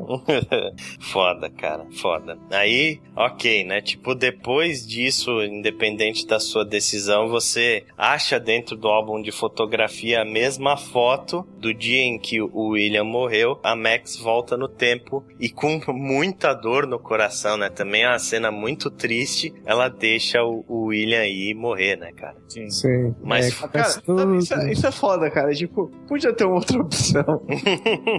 podia chamar. Não, podia, tipo, fazer outra coisa, sei lá, velho. Não, mas aí tem o lance da, da, da, da mecânica envolvida, né? Porque é aquele negócio, ela só consegue pular pra tempo, pra momentos de fotos onde ela estava presente, né? Uhum. Aí, como por exemplo, ela pode, eu pensar, por que, que então ela não chega? Vai, volta nesse tempo aí que ela impede o William de sair, então segue a vida feliz, mas ela voltaria num tempo intermediário antes de ter o um acidente, né? Não, mas nesse momento ela, virado, sei lá, ela podia ter virado pra ele e falado, filho, tipo, o dia que você ganhar o carro, sai com a porra do carro. pra mim, tipo, assim, só acredita em mim, caralho, só acredita em mim. Mas aí que eu acho que começa a entrar um pouco o lance que eu falei das teorias. Eu acho que essa parte do jogo, ela começa a mostrar um pouco do que esse universo é um universo imutável. Uhum. Porque é. eu acho que o fato de você estar tá salvo ele o universo tá cobrando preço. Então eu acho que não importa é, o que você fizesse sim. ali para tentar corrigir, alguma merda ia acontecer para cobrar, tipo, para consertar aquele universo. É, Aquela sim. família é, não. não. podia ficar bem. Aquilo, sim, universo, universo tá falando que aquilo tem que ser daquele jeito. Você tá tentando mudar. Ele ia corrigir de alguma forma. Depois a, a Max ela volta pro presente, um alívio para todos nós, né? As coisas estão como ela deixou. E aí você meio que volta para uma segunda parte do episódio que é puramente investigativa, né? Chata. Aí você achou chato, eu achei muito legal, cara. Eu já queria, eu queria desenvolver logo, queria já ir pros finalmente. Não, não achei muito chato. Eu achei mais chato quando ele te pediu pra, pra juntar as provas no quadro. Então, é, tra é trabalhoso, isso... sabe? É bem trabalhoso. Eu achei isso muito legal. Tipo, essa era um tipo de mecânica que eu esperava, por exemplo, no Wolf Us, sabe? É, eu, que... eu preferia essa mecânica um pouco antes, quando a história estivesse um pouco menos morna, menos quente. Uhum. Essa, uhum. Nesse, nesse, ritmo eu já queria já respostas, sabe? Já... Se fosse no episódio 2, cairia bem, né? No Sim, lugar tipo do ferro velho. Isso, isso. Mas é bem legal. Você pega o celular do Nathan, junta algumas peças, aí depois você pega a, a lista de, de clientes do Frank e junta mais com as informações que você pegou no computador do David. Aí, tipo, você tem que analisar todas essas provas provas e juntar as peças para conseguir achar um lugar. É, de acordo com a hora e onde. Isso. Depois, depois uma coisa interessante, que tem uma. Tem um número que aparece nessa cena que você usa lá na frente só. E você tem que ou você decora ele, porque eu é. só olho na internet, porque não tem como 71, voltar 71. nele. Não, na realidade não. Eu sei tem um até outro que jeito, a tá... descobriu outro jeito. Exatamente, é. que é tipo, você descobre um lugar que é um celeiro abandonado, que é da família do Nathan, né? E aí, uhum. tipo, quando você vai nesse celeiro, você descobre um bunker subterrâneo, tipo, com uma porta é, fechada por uma senha eletrônica. E para abrir, é esse número que o Chico falou. Eu descobri a senha olhando olhando pro teclado. Eu também. E vendo o, os números que estavam mais gastos. Esse é um puzzle pego emprestado de Silent Hill. que é o, o, teclado gasto, você. São três dígitos só, então você brinca um pouquinho ali e descobre rápido. É, é que se você lembrasse os. Porque tinha aquele. O PIN code, é tipo um papelzinho lá daqueles Sim. papéis celulares. Tinha um único número com três dígitos que estava sublinhado. É, Era verdade. o código da porta. É, e você entra nesse bunker e você você percebe é, um lugar cheio de comida estocada e cheia de, de equipamentos de fotografia, né? Uhum. E aí você vai vendo, tipo, você acha pastas com o nome de várias meninas, inclusive com o nome da Kate e com o nome da, da Rachel. Rachel. Entrando no computador, você vê uma foto da Rachel, dessas meninas, da, tanto da Rachel quanto da Kate, meio que drogadas, amarradas em posições assim estranhas e muito, muito sinistro, cara. Aí você acha uma foto da Rachel no ferro velho. E as duas pegam e partem correndo pro lugar. E chegando lá no ferro velho, exatamente no lugar onde a foto foi tirada, elas começam a cavar e elas acham o corpo da Rachel. É uma cena bem pesada também. Bem, bem pesada. A Chloe desaba nessa hora. Uhum. Sim. A Chloe desaba de chorar, fica extremamente mal e fica extremamente puta, querendo vingança contra o, o Nate né? A e... Chloe e você também, né? E você também. Foi só eu que quando entrei nesse bunker, eu olhei pro bunker, virei e falei, pronto, já sei pra onde eu vou levar todo mundo na hora do furacão. É isso mesmo, eu pensei. Foi a primeira Não, coisa eu que achei... eu pensei. Eu, eu pensei que, que ia ser uma solução ia... mesmo. Uhum. Eu achei que aquilo ali seria a família Prescott protegendo ele para ele se esconder ali, porque ia destruir a cidade toda e era tudo alguma coisa, de algum jeito, era alguma coisa sobre destruir a cidade, que eles às vezes falam, sobre alguma coisa próxima disso. Sim. Aí eu pensei que era literalmente, sabe? Uhum. Iam destruir a cidade e o filho ia pra lá se proteger e tudo mais. E aí, depois disso, as duas vão pra festa que tava rolando do, do Vortex Club, né? Que era onde uhum. elas achavam que iriam encontrar o, o Nathan. Essa parte da festa, ela, ela até é bem legal, né, cara? Bem construída e tal, tipo aquela ambientação, a música. Engraçado, eu, eu, eu, tipo assim, em termos de design eu achei muito foda, hum. mas eu achei um anticlímax foda, porque você tava todo pilhado nesse negócio, você tava finalmente descobrindo o lance da Rachel, descobriu o que aconteceu com a Rachel, descobriu o bunker sinistro e tal, aí você tem que ir pra festa, e acaba que você fica o tempo inteiro tentando achar o Nathan nisso, mas acaba que não dá em nada, né? Você vai conversando com meia dúzia de gente. Sim. Uhum. Tanto que você... eu, não, não, eu não conversei com quase ninguém. Tava, foda-se, eu quero ir direto ao ponto, quero descobrir como vai pra próxima coisa. Ficar de papinho. De... É. Algumas pessoas eu falei assim, mas já tava meio sem paciência por causa da tensão da situação, né, anterior. Nessa parte tem uma coisa muito foda. Uma coisa que a gente esqueceu de citar é que existia, junto com a pasta das outras meninas, uma pasta com o nome da Victoria, em branco. Sim né? Sim. Então, tipo, você percebe claramente que ela ia ser a próxima vítima. E, tipo, você pode chegar na festa e escolher avisar ela ou não, né? Uhum. E aí, a, a, a, sua escrotidão com ela lá no primeiro episódio conta. Porque, tipo, se você foi escroto com ela no começo do jogo, ela não acredita em você. É, eu consegui ser amigo dela, somehow. Eu também. Ela eu consegui fechar como amigo dela. Ela não, não eu tentei acredita. ser amigo dela, ela ficou puta, aí eu voltei lá e mandei ela se fuder também.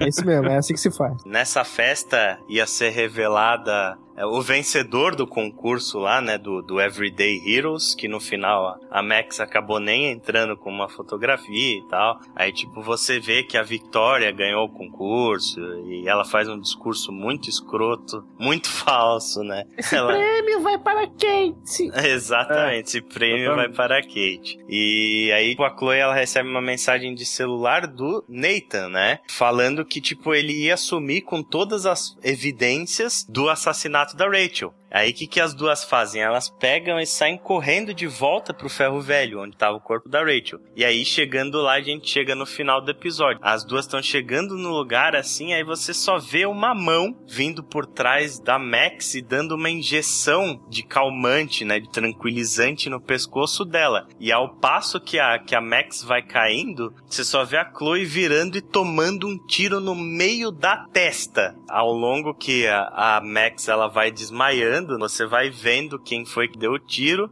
todo mundo pensando é o Neita, é o Neita, é o Neita, e aí quando você vê o cara que deu o tiro na Chloe é o Mark Jefferson. O professor. É, eu, não, nessa hora eu entrei. Cara! Sim, eu também, eu também.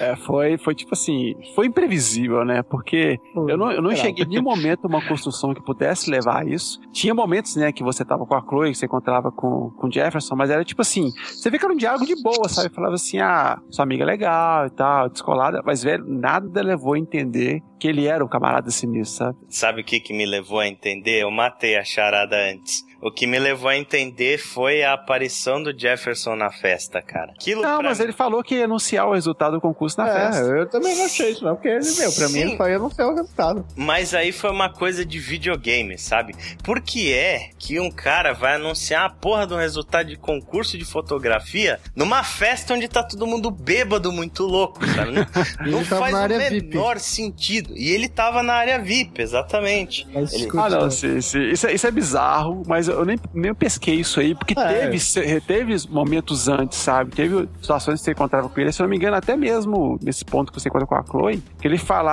ah, é uma pena, que fala com a Max, né? Uma pena você não ter entrado no concurso e tal, porque eu vou, eu vou até anunciar o resultado na festa. Eu não notei porque, pra mim, o foco dessa cena era mostrar que o, aceitou o suborno e fechar meio que o arco de sua amizade com, ou não, ou inimizade com a Vitória. Vitória. Isso é, a fu- função dele ali era colorir a cena, esse arco. Só isso, mas não.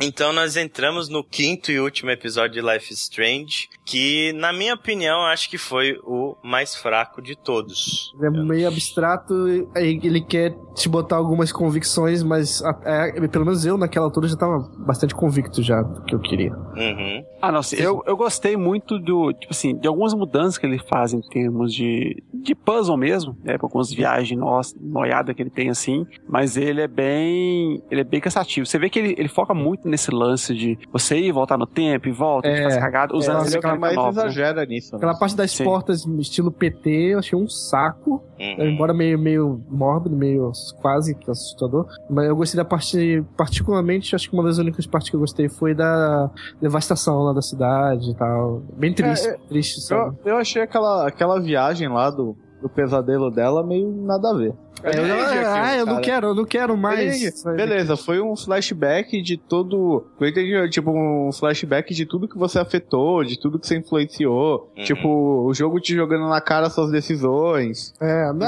eu só Aí, quero tipo- zerar, eu só quero zerar, tira daqui. Tipo, sabe? Então, o que eu acho desse episódio é, é que o ritmo dele é muito bagunçado. Quantos outros eles, tirando o segundo, vai, mas a maioria dos outros, eles têm um, um ritmo bem cadenciado. Você não se, se sente cansado jogando, a Sim. maior parte das, das coisas é muito bem distribuída. Nesse quinto episódio é muita confusão. Ele pega a mecânica da questão de voltar no tempo e faz uma zona, torna aquilo Sim. tudo meio banal, assim, sabe? Sim, sim. É. Eu achei, eu achei meio, meio, meio cansativo realmente, porque tem várias situações que você, ah, resolveu, aí deu uma merda na frente, aí volta, aí você volta meio onde você tava, no início em termos de, de, de problemática, aí você vai resolvendo e você fica nisso aí umas duas, três vezes e intercalando com essas, essas viagens tortas aí de, de labirinto, de porta, de os puzzles mais esquisitos. Mas teve uma parte em específico disso daí, que era a deturpação do diálogo de algumas cenas que você já tinha vivenciado, igualzinho como, por exemplo, você vai ter um diálogo lá, que tem logo no início do jogo, onde você conversa com, com o Jefferson, né, e ele te cobra a questão de você entrar no concurso lá do Everyday Uhum. Heroes, que aí você tem uma opção de diálogo totalmente escrota, sabe? Porque até nesse ponto você sabe que o cara é o vilão, que ele é bem filho da puta, e você tem que falar do tipo assim, ah, sim, eu sou escrota, ou então, ah, não, eu gosto muito de você, ah, Uhum. então, faz não sei o quê. E, e tem a coisa mais épica, que é tipo, você receber SMS bem randomos, inclusive um SMS do cachorro do Frank, te tirando, cara, que é muito top.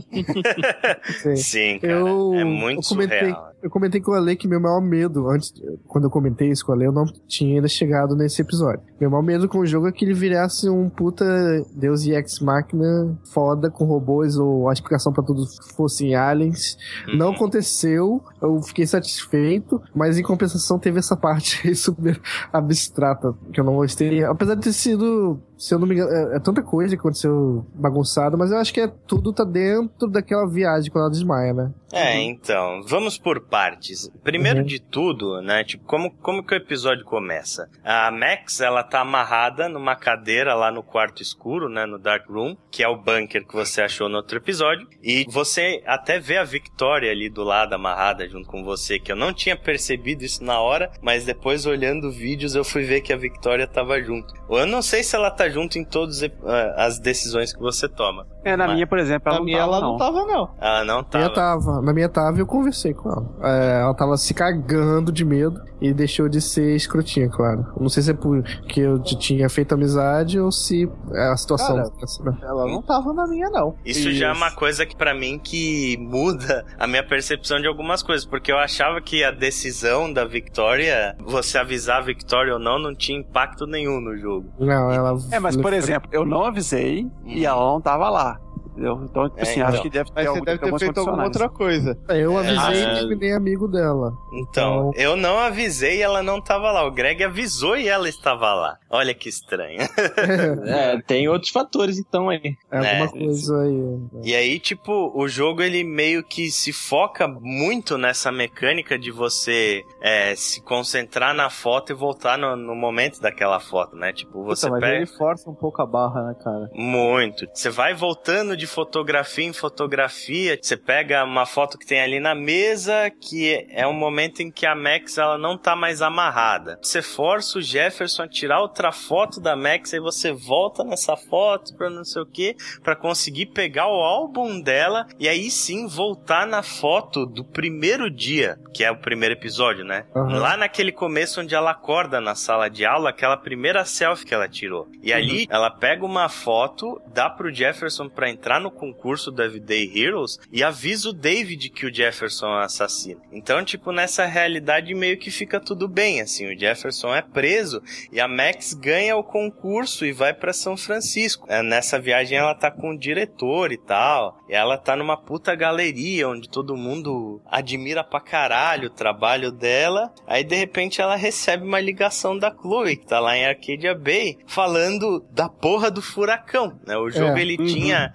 ignorado esses aspectos até ali, praticamente, e aí Sim. ele volta com, com essa coisa do desastre climático, né? Detalhe olha que isso, nessa aí. parte... Olha o universo aí. É, nesse, é. Nesse, nesse ponto, o jogo tá mostrando que o final poderia ser ali, mas que ela, como personagem, jogou essa opção fora, hum. porque ali você ficaria sem as duas opções. Você não ficaria nem com uma coisa nem com outra, que a gente vai ver no final agora. Sim, sim. Mas olha como é que é interessante o negócio percebam, né, que o jogo, não é que o jogo não deixou de mostrar esse plot, né, da mudança climática e do apocalipse. Você vê que em cada episódio tinha alguma coisa. Tinha, sei lá, o primeiro a neve, depois um monte de bicho aparecendo morto, é. baleia, As pessoas que não levavam a sério, né? Depois a as duas luas. As duas, as duas luas. Então, tipo assim, o jogo sempre tava mostrando alguma coisa para falar assim, ó, a merda tá chegando. Mas o foco nosso como jogadores estava tanto no plot, pessoal daquelas que pessoas, isso. a gente tocou foda-se. Até o é. momento do jogo te obriga obriga a dar atenção pra isso daí. Exatamente. Até, Falar é, agora, minha filha, a merda chegou.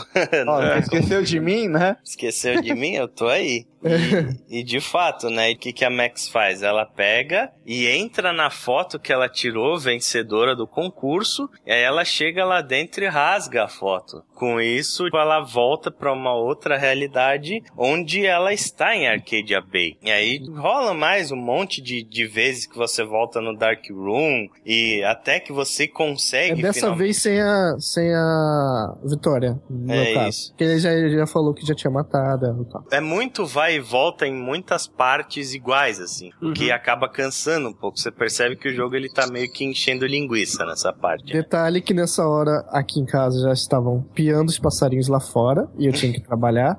e essa porra desse jogo não acabava. é, é bem isso. Aí vem algumas partes muito desnecessárias, né? Tem essa próxima parte, você tem que procurar o Warren, que tirou uma foto no dia da festa. Pra aí você entrar nessa foto, voltar no dia da festa e avisar a Chloe pra não ir pro ferro velho. Que assim você consegue salvar a Chloe de tomar o tiro na testa. Só que para chegar onde o Warren tá, o Warren tá numa lanchonete onde a mãe da Chloe trabalha. Aí você tem que passar por uma série de coisas que não fazem diferença alguma. Tem um monte de gente para salvar nesse lugar, numa realidade que vai deixar de existir. Exato. Sim. Exato. Vocês conseguiram salvar aquele pescador? Sei lá, cara. Ah, nem lembro quem que é, velho. Eletrocutado. Eletrocutado não, pelo não, foi, não, foi pro saco. Não, ele, eu, ele morreu queimado, no meu caso. Porque eu voltei no tempo, o fogo tava lá, ele não foi eletrocutado, eu passei vazado, ele não consegui tirar ele da casa. Mas eu salvei um cara, evitei um cara de tomar uma placada na cabeça e teve um outro lá que tava com a perna é, presa, eu tirei eu também. Qual é, cara? É completamente Sim, irrelevante. Tipo, é eu só salvei a, a, menina do cabelo roxo, uhum. ela milésima vez. Ela. Salvei todas Sim. as vezes no jogo. Uhum. E dessa vez parece ter uma ceninha de que acho que cai uma, uma placa mesmo e ela que salva ao contrário. Acho que é só pra fazer uma piadinha. Ah, dessa vez foi eu que te salvei, hahaha. Aí ela sai fora, tipo, fechou o meu arco inútil aqui com você. E pois é, eu acho que nesse ponto que esse quinto episódio ele decepciona um pouco. Muitas das decisões que você achava que teria uma grande importância chega nessa conclusão e não tem importância alguma, sabe? Mesmo a questão do beijo na cor Chloe, no fim das contas, não teve tanta importância. Rolou é... quase a lagriminha ali na, na, quando beijou o Warren, não sei se vocês beijaram. Sim, não, você pode. Lag... Deixei na... Deu um abraço. Friendzonou o Warren. então, isso é que é foda. Tipo, você beijou a Chloe lá atrás, isso devia influenciar nessa não, cena mas olha você só, beijar então, o Warren ou não, né? Quando. A gente vai chegar lá, mas quando você tem a última decisão, uhum. pode ter um beijo ali também ou não, sabe? E eu acho eu que as decisões anteriores podem impactar nisso. Mas eu é. entendi, é o que eu tava falando no começo do podcast. Tipo, eu só vou te As... beijar, só vou te beijar porque eu vou voltar no tempo mesmo, então. então como, eu, como eu falei no começo do podcast, tem muita é, decisão que é mais dentro da sua cabeça pra você se sentir bem ou mal. Exato. Ali eu descobri que eu agi com o, o moleque, pena, o jogo todo, sabe? Uhum. Pena dele. É. Descobri ali no, no, beijo ali, ah, pena, isso é pena, porque é. essa porra vai Vai morrer mesmo esse filho da Vai morrer. então é, dá um beijo lá. Beleza, né? Aí você consegue voltar até a cena da festa e impedir outra cena escrota, porque, tipo, a Chloe não, não quer acreditar em você nem fudendo. Eu tive que rebobinar duas, três vezes pra ela acreditar que ela. Que não, Cara, que ele volta muito. Ele volta muito antes, se você errar. É, ele volta que... num diálogo do caralho. Você tem que escolher que umas duas coisas mais diálogo, mais diálogo. Nossa, eu errei acho que duas vezes. Rezando é, pra errar a terceira. Nada a ver. Aí, tipo, depois dessa parte, quando você finalmente consegue, né, convencer a Chloe, aí vem é. essa parte meio psicodélica do jogo, que não fica muito claro o que, que é aquilo, por que, que aquilo acontece, mas eu acho que é, tipo, meio que a Max, ela entrando em conflito por causa do, do excesso de poderes que ela usou, sabe? Ela meio que ficando maluca, assim. Sim, sim. Porque ela sangra, não sei se a gente falou, mas quando ela abusa um pouco no jogo, ela começa a sangrar pelo nariz. Você chega numa, numa parte totalmente surreal, onde sim. você chega na sala de aula, tem aquele diálogo bizonho com o Jefferson, e tipo, sim. você olha na, na janela. Nossa, bizarras. Um monte de pássaro batendo na janela e pintando de vermelho, de sangue e tudo. Nossa. Exatamente. Tipo, você olha no pátio de lá, do lado de fora, centenas de cadáveres de pássaro, assim. Aí você ah, sai... tem uma parte legal do corredor, né? Que lembrou um pouco de Braid na hora que você tá andando. Muito foda essa parte. Você chega no corredor, tá tudo acontecendo ao contrário. Inclusive a Sim. música tá ao contrário. Sim. Os textos viram... das coisas estão ao contrário. É muito foda. Naquele cara. corredor cheio de velas, vocês repararam que tem um monte de baleia morta lá, é, lá fora? É, Tem um, cara, no, no sim. pátio do, da escola, você olha Sim. assim, é assustador. é muito assustador. E aí tem toda essa parte depois da mecânica stealth que é muito ruim. Sim, passa Não por vários, É. vários A parte também de adivinhar, porque você tá tipo um labirinto de potes lá no dormitório, aquilo também é bem cansativo. Bem Esse você tá cansativo. na- Tem um esquilo gigante lá, que foi uma, uma parada muito Silent Hill, fraco ele na Caralho, que porra é essa, esquilo gigante? Mas tirando isso, foi bem chato. Desviar Sim, com a, a parte de, de stealth naquele labirinto é Tá muito fácil, que o, o cara via você, você só rebobin- rebobinava como seu corpo não sai do lugar. Uhum. O cara saía fora e você ficava livre. Só isso. Sim, era bem isso mesmo. Eles até representam alguns momentos do jogo. A história da garrafa lá. Ah, Na última parte desse pesadelo também, você passa por um monte de cenas e diálogos que você teve com a Chloe o jogo inteiro, né? É como se o jogo estivesse te preparando pra, pro, pra cena derradeira, que aí, tipo, a Max acorda com a Chloe no farol e, tipo, ela vê o furacão se aproximando de Arcadia Bay e indo destruir tudo. E aí, as duas, elas começam a chegar à conclusão do porquê que tudo aquilo tá acontecendo, né? Não importa o, o que aconteça, sempre dá merda com alguma coisa. A Chloe mesmo fala, né? Ela chega à conclusão de que ela morreu 59 milhões de vezes. Toda vez que a Max tenta fazer alguma coisa para salvar ela, acaba acarretando em mais situações ruins. Ela chega à conclusão de que aquilo tudo é culpa dela, né, cara? Que aí a, a teoria do Chico se confirma de que é, a realidade ela tenta se consertar de qualquer forma porque você tentou salvar a Chloe em primeiro Sim. plano, né? Pô, a Chloe fala, ela pega a primeira foto que você tirou do jogo, lá da borboleta, dentro do banheiro, que foi quando o Nathan deu um tiro nela, fala pra Max: Max, volta no momento dessa foto e me deixa morrer. E aí vem a grande escolha do final do jogo que você tem que escolher. Ou você sacrifica a Chloe, ou você sacrifica Arcadia Bay. I know that it is freezing, but I think we have to walk. Keep waving at the taxis, they keep turning their lights off. But Julie knows a party at some actor's West Side loft.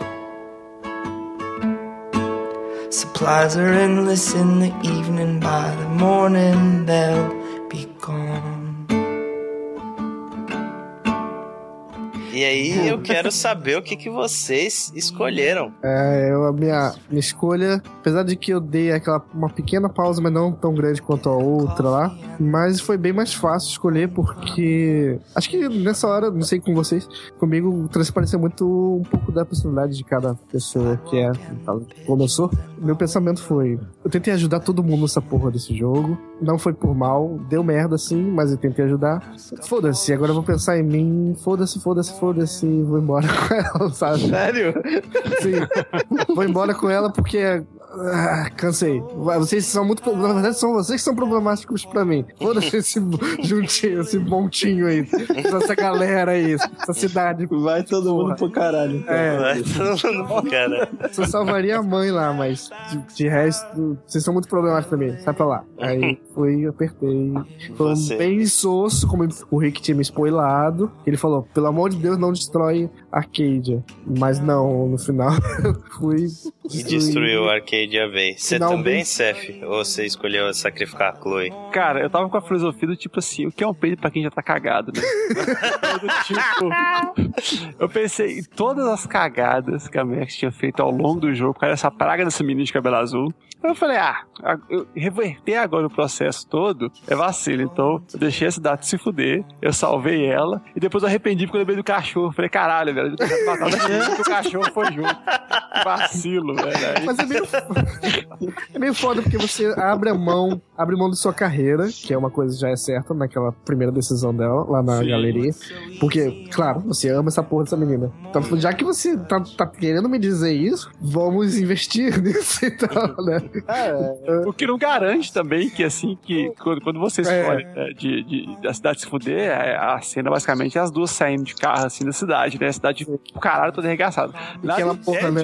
É que depois, sei lá, é, vai vir um, um poste e vai cair na metade do carro do lado da Chloe. Fala, assim, agora já se fudeu. Tá. Exatamente. é- Essa que é a questão. Se a minha teoria estiver certa, esse final é uma merda, porque alguma coisa vai acontecer e a Chloe vai se fuder. Sim, Exato. mas esse final, ele é uma merda, cara. Ele é um final muito fraquinho, assim. É Sim. claramente o jogo tá te indicando que o final canônico, de É. fato, é você É. sacrificar a Chloe, né?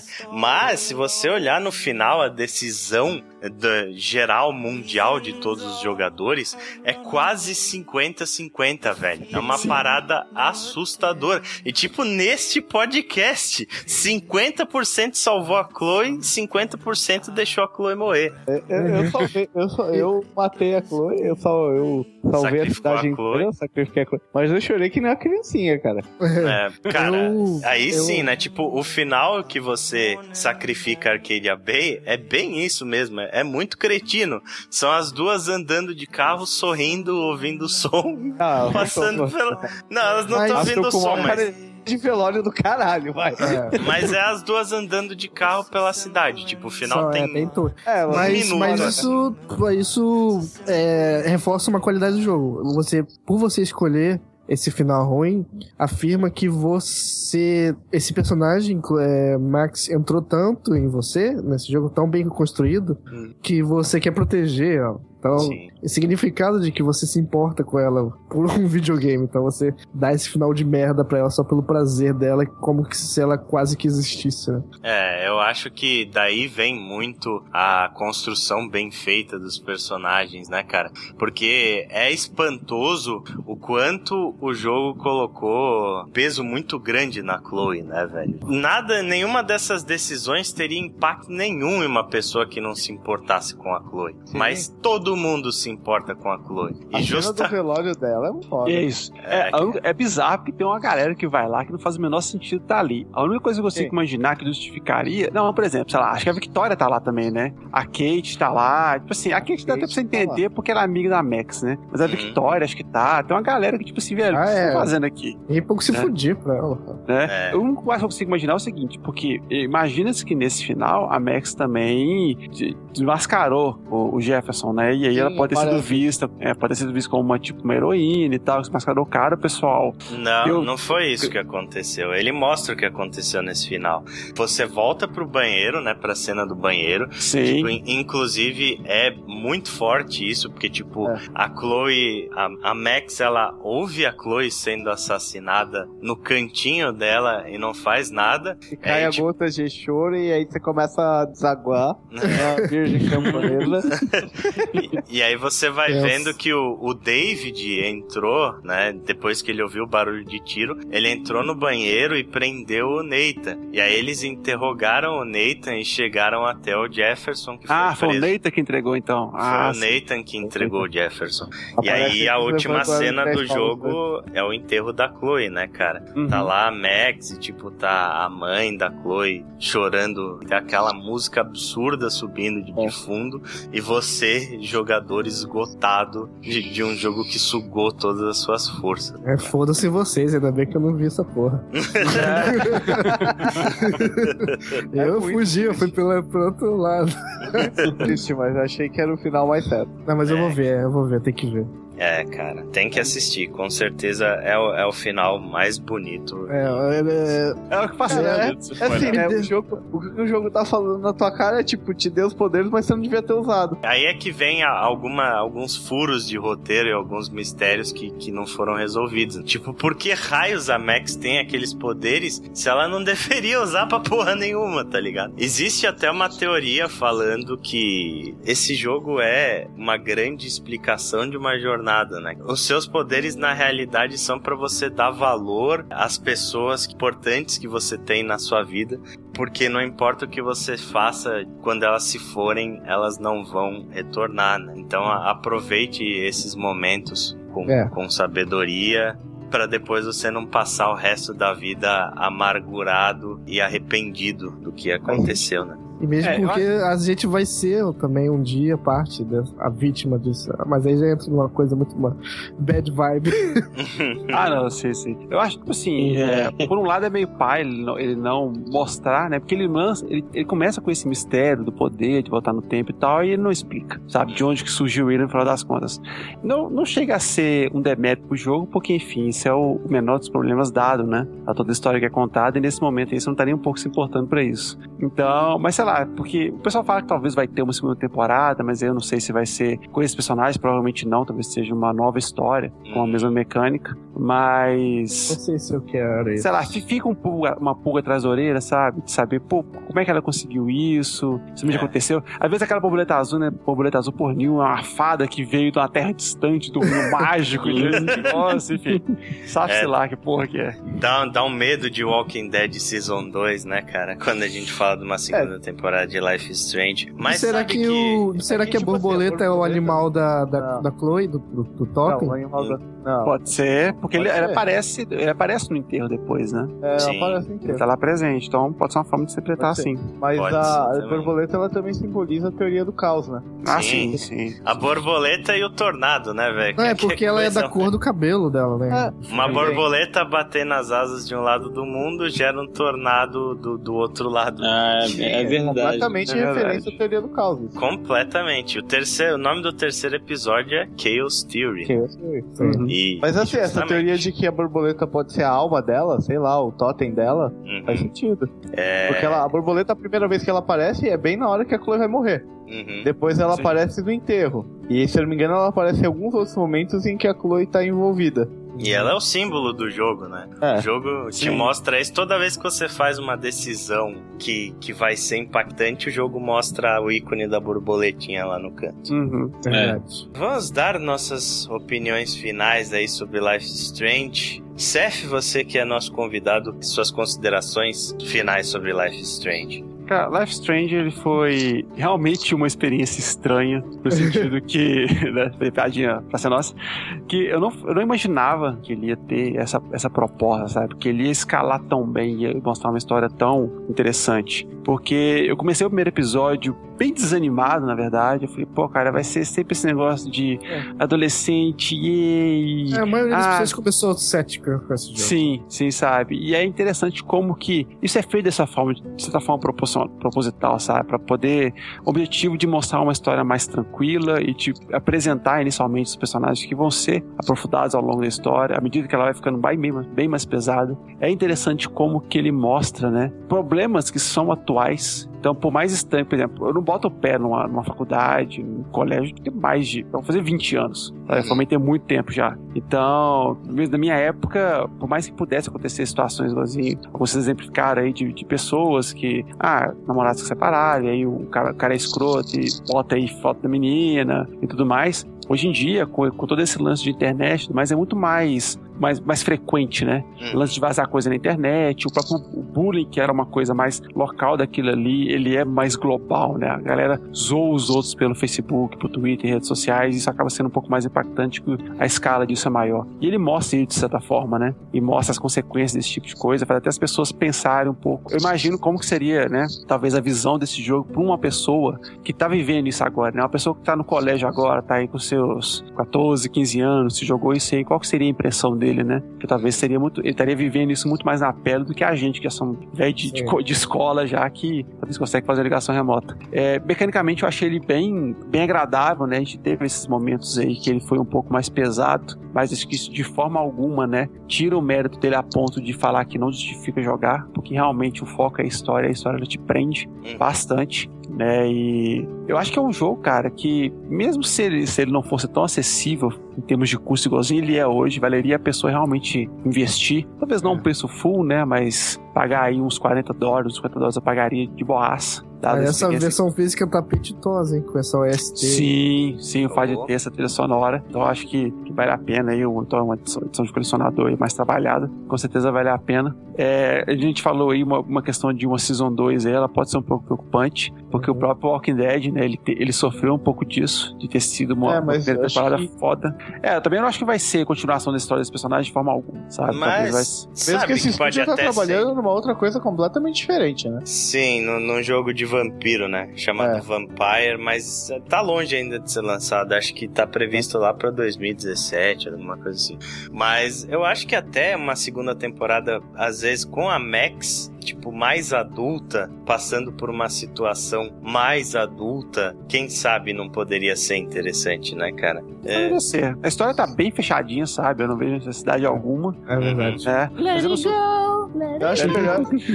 eu acho melhor eles trabalharem em outra coisa, cara. Tipo, quem Sim, sabe um sim. Remember Me 2 com um orçamento decente. é, seria, seria Tipo o que aconteceu com Assassin's Creed 1 e 2, o 2 conseguiu e tal. Eu É, quem sabe, né? Agora esse jogo, sei lá, ele é muito fechado nele. Ele não precisa de uma continuação, cara. Uhum. Sim, sim, Ele é perfeito nele. Tipo, se tiver uma continuação, ou vai ser tipo que nem feito Borboleta 2, o filme, que é uma merda, entendeu? Uhum. Ou vai ser tipo algo assim, vai continuar, mas não tem motivo pra Não. continuar a história dela. Ela já passou toda a experiência dela. Ela já teve o aprendizado, ela já teve, tipo, a jornada dela ali. Tipo, ela nunca usaria o poder dela de novo, cara.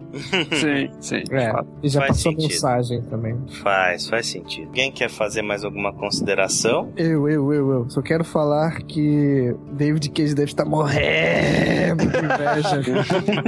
e que a Dontnod, que é uma empresa francesa, mandou um colar de beijos pra ele. Ai, beleza, então. Então, Cef, muitíssimo obrigado pela sua participação, cara. Foi um enorme prazer ter você aqui. Prazer em conhecer, Seth. Cara, foi um prazer inenarrável. De Um prazer de três horas e três Três horas. Três Cara, horas de tipo, foi, foi, tipo assim, foi, realmente, você foi lá assim, três horas de cash, é um negócio puxado, mas ele É. foi bem, bem tranquilo, sabe? Porque a gente tava falando de, uma- de um, de um tema interessante, de um jogo interessante, Sim. então a gente ficou esse tempo todo aí discutindo sobre isso no fator, sabe? Porque foi realmente É, muito bacana, fluiu bastante, foi realmente divertido. Eu, eu agradeço mu- muito, realmente, a oportunidade que vocês me deram de poder discutir vocês aí de Life Strange. E Oh, yeah. quem gostou de você e quer conhecer mais do seu trabalho, onde as pessoas podem te encontrar?